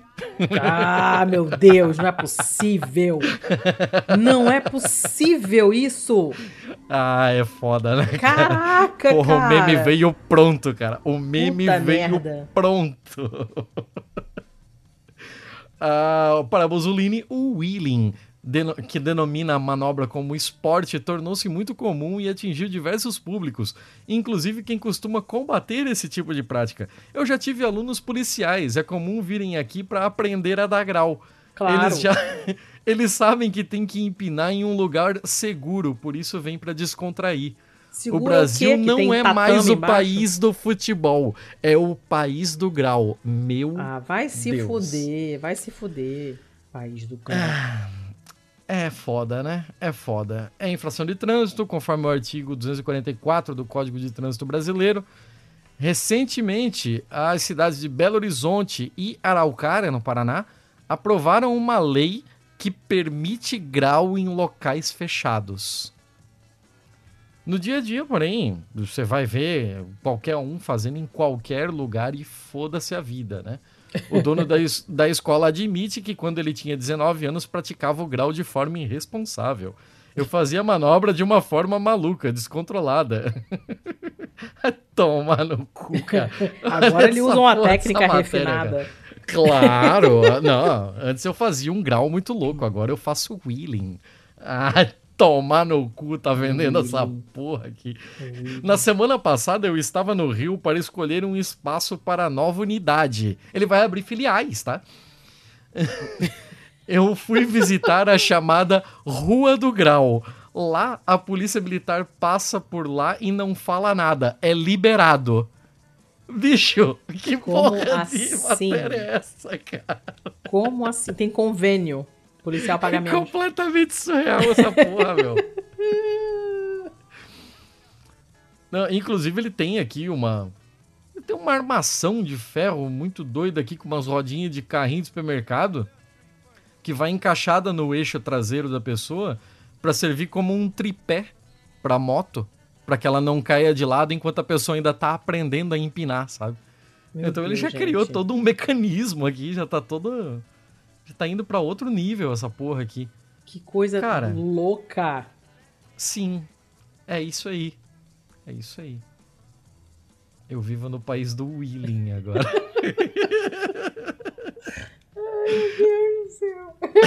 Ai, que merda, cara. Puta que pariu. Ai, meu Deus. Ah, Já vou tô com a vendo, última, então. Já tô vendo a, a escola de Willing assim. Aí bota, bota na vitrine lá. Academia de Willing. Established, né? Bota aquele ST curtinho 2022. oh, meu Deus do Depois céu. ele começa a dar extensões, né? Pra, pra fazer zerinho, que vai ser o spinning, né? Cara. Vai, vai aumentando. Ah, vou com a última aqui, pode ser? Vai. Eu descobri uma coisa muito legal. Tem um site argentino chamado Crônica Hum. Que nos copiou. Eu vou fazer essa denúncia aqui. ele Nos copiou. Ele tem lá a sua versão de BMF. Ó. Só que o nome do quadro no, no jornal Crônica da Argentina é Coça de Locos. É muito bom. Ele é mais voltado pra memes da Argentina e tal. Mas essa daqui ficou muito legal porque. Você sabe o Javier Milei? Não. O Javier Milei é o. É a última forma do Guga Chakra do mal. Meu Deus. Tá ligado? É- ele é aquele. Ele é o ultra liberal ancapizão da porra ah, do ele é cabelo aquele daquele todo cabelo. bagunçado. Tá, aquele cabelo todo doido. Exato, ele Tá, é tá, tá, tipo. tá, tá. É, ele é umas três evoluções pós-Guga Chakra no Tá. nível de liberalismo. Tá, lembrei, lembrei. Eu não, não, não guardei o nome. Não tem problema. É, a questão é que o Milley, ele antes ele era só um, um apresentador de TV, um comentarista de notícias da TV, que era relativamente folclórico, né, por conta dessas idiotices que ele falava. O problema é que ele incorporou para valer o personagem e hoje ele já é deputado, né, deputado federal argentino. E só tem uma questão, assim, o cara é tão estado mínimo, tão estado mínimo, que ele é Hum. deputado federal, e aí, como ele é anti-estado, como é que você é deputado e anti-estado? Fácil. É, né? É só você não ir para as votações. Ah, que maravilha. Das 66 votações que teve durante o seu período de mandato até agora, ele só votou em 25. Ele Ué? tem 41 ausências. De 66 votações, 41 ausências. Que ótimo. Apenas 25 votos. Desses 25 votos, apenas 4 aprovando coisas. O resto ele só tá lá pra encher o saco, votando contra tudo. Assim, um grandíssimo pau no cu. Mas, ó... Mas óbvio que, que essa, essa pequena gafe de não ir para as votações não passou despercebida, né? O pessoal descobriu, isso saiu na, na imprensa argentina e tal. E, como ele faltou a 62% das votações, alguém muito espirituoso tirou uma foto do local dele na Câmara de Deputados Argentina e postou aonde? Postou no Mercado Livre, vendendo a cadeira do Ah, Javier que no Congresso maravilhosa. sem uso por 240 pesos. Maravilhosa. Aí a descrição do produto aqui tá. É, é, CIA, né? Seria poltrona oficial de Javier Gerardo Milei. É, é, se você pode retirar ela no Congresso Nacional, Câmara dos Deputados, quase sem uso, couro original, único modelo, única cor. Maravilhoso. E o pessoal entrou na brincadeira e tem ótimas perguntas no, no oferecimento aqui. Do tipo, vem com órgãos, né? Porque ele é mais Meu um desses Deus. malucos da venda de órgãos, né? Devia acabar a doação e começar a venda de órgãos. Meu tipo de Deus, coisa. temos o nome do Serve do Joel. 140 em cash e o resto com recém-nascido. Coisas nesse nível, assim. Então, é isso, é isso. Os nossos amiguinhos, os nossos vizinhos aqui também sabem brincar. É. Alguém tem que continuar a indústria do meme além do Brasil, né? Não podemos carregar esse peso nas costas no mundo inteiro. Precisamos de A ajuda. gente já carrega, né? A gente só precisa dar uma diversificada aí, porque assim. é, Durante um, um bom tempo é, aí dos nossos últimos quatro anos, a indústria do meme teve que se alimentar de uma fonte muito pouco nutritiva, que foi reality show e diva pop, né? Nossa Agora a gente sim. tá conseguindo mais ou menos variar um pouco o cardápio, a gente tá conseguindo olhar com um, um- olhar com um olhar um pouco mais bem humorado para a própria política e tal, né? A gente tá voltando a recuperar o brilho nos olhos, né? E daqui a Poxa, pouco tem sim. Copa, né? Então, a- agora daqui a pouco a gente tá deslanchando nesse mercado memético de novo. Mas é bom saber aí que os nossos vizinhos também têm um ótimo senso de humor. Excelente. Excelente. Muito bem, muito bem, muito bem. Acabamos, seu Thiago? Acabamos, acabamos. Então, recadinhos. Você vai dar os recadinhos enquanto eu vou botar as coisas na pauta. Tá bom. Então, recadinhos. É, estamos nas redes sociais como Pistolando Pod, tanto no Twitter quanto no Instagram. Nosso site com todos os nossos posts de, de todos os nossos episódios, com os links de tudo que a gente fala nos episódios. É, é o pistolando.com. Nós temos uma parceria com a vesteesquerda.com.br. Você usa o cupom de desconto Pistola10 para comprar as suas camisetas lindas, maravilhosas. Ah, você também pode ir lá em boitempoeditorial.com.br barra pistolando. E tudo que você comprar por lá a gente ganha uns quebrados. Nós temos um link de associados da Amazon, é um link infame que a gente prefere que vocês não usem, mas em caso de ausência de alternativa, se realmente precisarem comprar na Amazon, vão lá em bit.ly barra pistolando com P maiúsculo. E... Hum, que mais? Nossos financiamentos coletivos. Estamos no catarse.me barra pistolando. Estamos como pistolando também no PicPay. Ah, recebemos Pix alegremente pelo contato arroba pistolando.com e patreon.com barra pistolando para quem está fora do Brasil, Zil, Zil. Ah, E mais nada. Ah, seu Thiago, uma coisa muito importante. Ah, Nós esquecemos, nós precisamos sortear o livro do Jamil e da Juliana, que é, está autografado. ah, e que eu comprei quando fui lá assistir o lançamento do livro na Travessa aqui de Lisboa. Eu estou Claro. com um a mais aqui, nós temos que sortear. Então estaremos sorteando, senhor. Não podemos esquecer. No próximo Fa- BMF a gente já dá o resultado. faz então o quem- serviço, faz o serviço do livro, dá o nome e tudo certinho. Ah, é o livro. Ai meu Deus, Ao Brasil com Amor. Peraí, que eu já perdi. Já perdi tudo. Ah. Sim, Ao Brasil com Amor, queria dar o nome certo. Ao Brasil com Amor é o livro do, Ja- do Jamil Chad e da Juliana Monteiro. O livro é uma delícia, principalmente para quem mora fora, porque os dois moram fora do Brasil, então tem essa visão. No caso da Juliana, ela escreve divinamente bem. Não que o Jamil não escreva bem, mas o Jamil tem um, um- ele é mais jornalista e ela escreve realmente ela, o texto dela é bonito, ela escreve muito bem. Eu chorei lendo e tal. E ela tem a perspectiva de mãe, eh, também mora na Itália, então eu me identifiquei com muita coisa que ela, que, ela, que ela escreveu. O livro é muito gostoso de ler, eu li quase a metade dele na livraria enquanto eu esperava ele chegar, ele é bem rapidinho. É super gostoso de ler, eu recomendo, principalmente, repito, para quem mora fora. Ah, de qualquer forma, vamos sortear este este livro, que é da Autêntica, da editora Autêntica, e está autografado pelos dois. Foi a Juliana que escreveu e ela ela ouviu errado porque tava uma confusão de gente danada, em vez de pistolando, ela escreveu pistolão, o que faz sentido, porque pistolão é uma instituição brasileira consolidada, mas não importa, tá lá e a gente vai sortear, então quem quiser participar do sorteio corre lá para nos apoiar, que aí você vai, além de participar do sorteio, você vai ter acesso à Pistolândia, que é um grupo de gente Esse muito vai foda. ser só entre os apoiadores, é isso Esse mesmo, só né? entre os apoiadores. Só entre os apoiadores. Maravilha. E, enfim, quem. é, os nossos apoiadores participam da Pistolândia.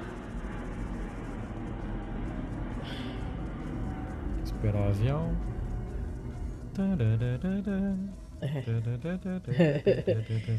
Então, os nossos apoiadores têm acesso à Pistolândia, que é o nosso grupo de apoiadores no Telegram, que tem infinitos. é um é um multiverso. Tem vários, vários, vários outros subgrupos para falar de vários assuntos diferentes. Tem a Por pastelaria, tem o shit postolando. Eu vou falar o nome, pilotando. eu vou falar o nome e você diz o tema. Tá, Pastelaria dos ouvintes. comida. E comidas feias. Shit postolando. Merda. Merda. Merda não, é meme, pô. Mas é, é bom, é maravilhoso, é o melhor grupo. Mas é pra postar merda. Todas as bobagens a gente posta lá. Playstolando. Aí é joguinho, né? Isso. A Pistolândia, a nave mãe, né? Aham. Pilotando. Fórmula 1. Pistovendo. Filme e série. Pistoliglotas. Pra quem tá aprendendo línguas estrangeiras. Pistolendo. Vai falar de livrinhos, Playlistolando. música, Plantolando. planta, Campeonato Catarinense. pra falar da Copa, né, amores? É, a- é o Catar, catarinense aqui é de Catar, não de Santa Catarina. Sim, exato. E é isso, e é isso. E é possível que apareça mais aí. A gente teve, inclusive, mais duas sugestões aí nos últimos tempos. Ah, é verdade, é verdade. É Pode ser, possível pode que. é possível que a família cresça mais ainda. Tudo é possível. De qualquer forma, hum, enfim. De qualquer forma não, porque não tem nada a ver com o que eu falei. É, apoiadores. Ah, por causa da meia-noite. Apoiadores têm acesso, portanto, à Pistolândia e os subgrupos, eu super recomendo. E também participam de sorteios que a gente faz quando a gente lembra. Nesse caso, eu lembrei, porque o livro é bem gostosinho, eu achei que as pessoas iam querer ler. Então eu comprei um a mais e autografado, que é sempre muito legal.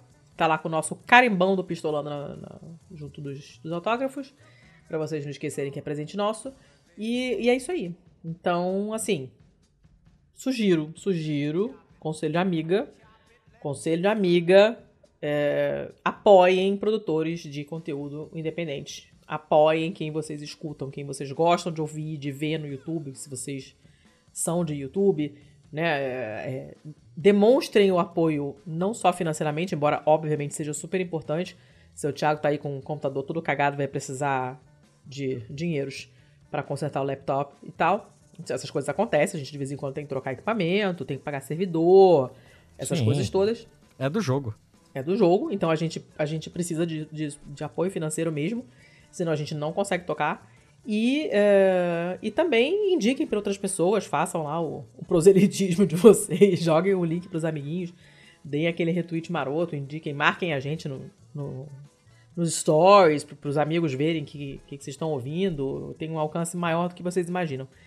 A gente agradece demais a ajuda de quem já faz isso, de quem já é apoiador, de quem já interage com a gente nas redes, porque isso sempre aumenta a visibilidade. A gente está bem é, pouco presente nas redes, na verdade, né? Não, a gente não, não tem feito fio no Twitter, é, não, não, não temos participado muito de redes sociais, tá todo mundo super cansado de, de, de interagir. Essa, esses- esse último ano foi super puxado, essas eleições E acabaram estamos a gente. trabalhando feito uns cavalos É, também, não, né? Não é, mas a como. saúde mental, todo mundo já foi pra puta que pariu, foi, foi, tá muito difícil. Mas quando o pessoal interage com a gente lá, a gente fica sempre muito feliz.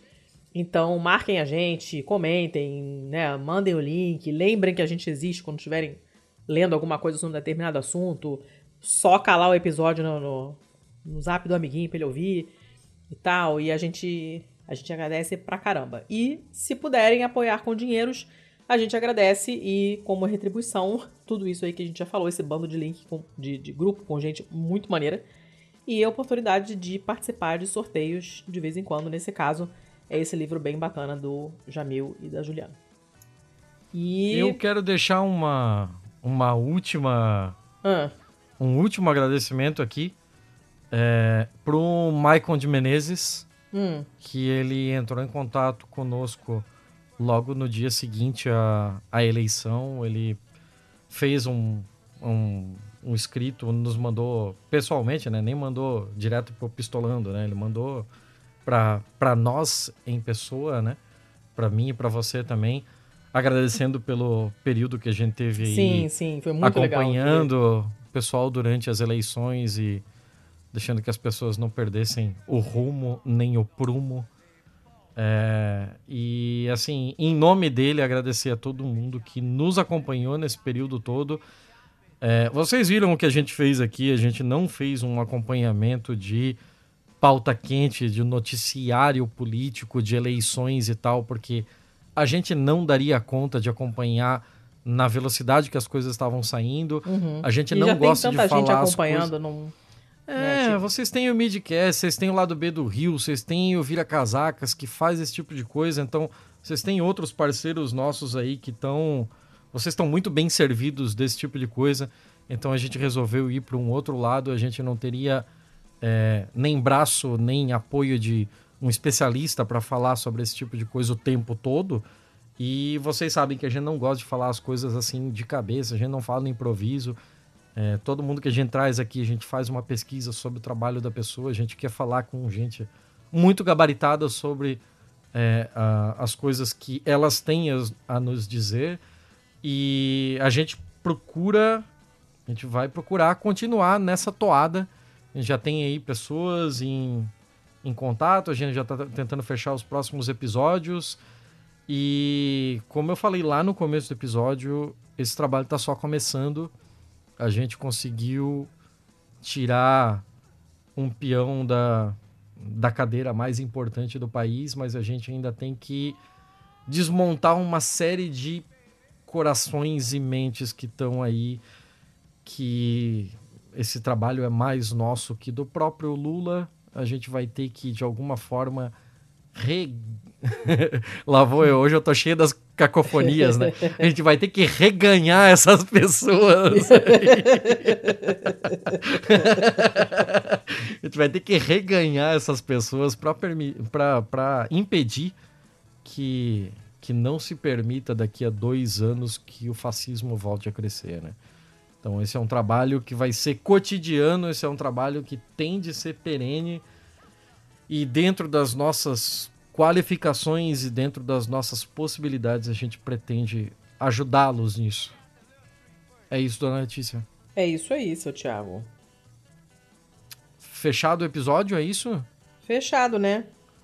Nossa, a gente levou quase 10 minutos, eu acho, de quando falou que ia acabar. Caralho! Ah, meu Deus do céu. Mas agora foi, agora chega. Agora foi, chega. Beijo pra vocês, até semana que vem. Até semana que vem, até o próximo episódio, né, seu Thiago? Eu sou. Tá, tá. Até o próximo episódio. Até o É, próximo tem- episódio. Estamos tentando, né? É, Tem essa tentando. porra desse tribunal aí que pode acabar fudendo. É, também tem isso aí. Explica aí, pessoal, rapidinho. Não, eu já expliquei no outro, né?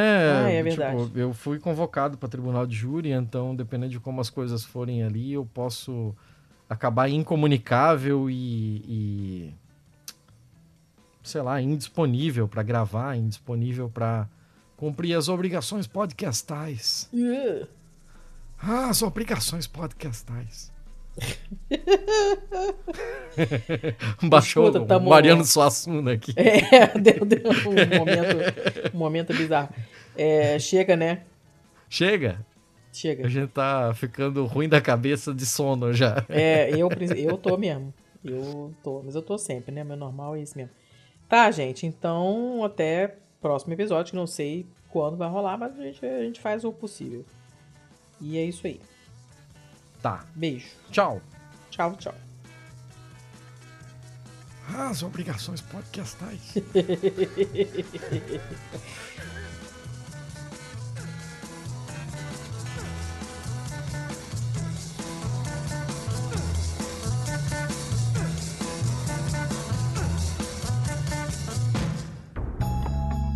Este podcast foi editado por estopimpodcasts.com.br.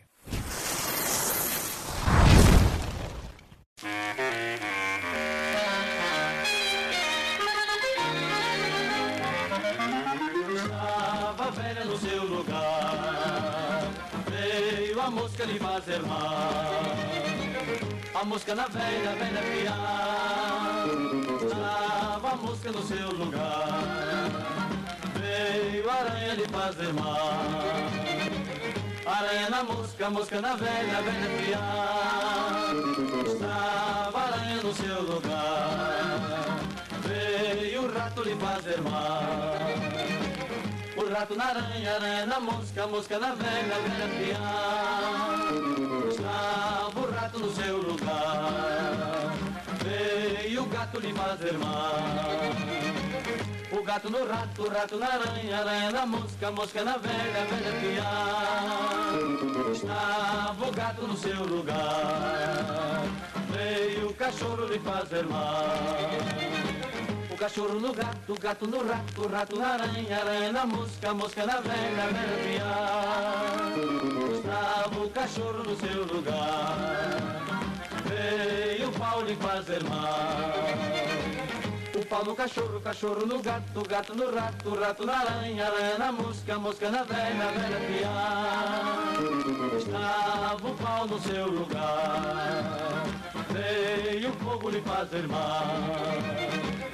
Fogo no pau, pau no cachorro, cachorro no gato, gato no rato, rato na aranha, aranha na mosca, mosca na velha, velha piar. Estava o fogo no seu lugar, veio a água de fazer mal. Água no fogo, fogo no pau, pau no cachorro, cachorro no gato, gato no rato, rato na aranha, aranha na mosca, mosca na velha, velha piar. Estava água no seu lugar veio o boi lhe fazer mal. O boi na água, água no fogo, fogo no pau, pau no cachorro, cachorro no gato, gato no rato, rato na aranha, aranha na mosca, mosca na velha, velha piar. Estava o boi no seu lugar, veio o homem lhe fazer mal. O homem no boi, o boi na água, água no fogo, fogo no pau, pau no cachorro, cachorro no gato, gato no rato, rato na aranha, aranha na mosca, mosca na velha, velha piar. Estava o homem no seu lugar, veio a mulher lhe fazer mal. A mulher no homem, o homem no boi, o boi na água, água no fogo, fogo no pau, pau no cachorro, cachorro no gato, gato no rato, rato na aranha, aranha na mosca, mosca na velha, velha piá.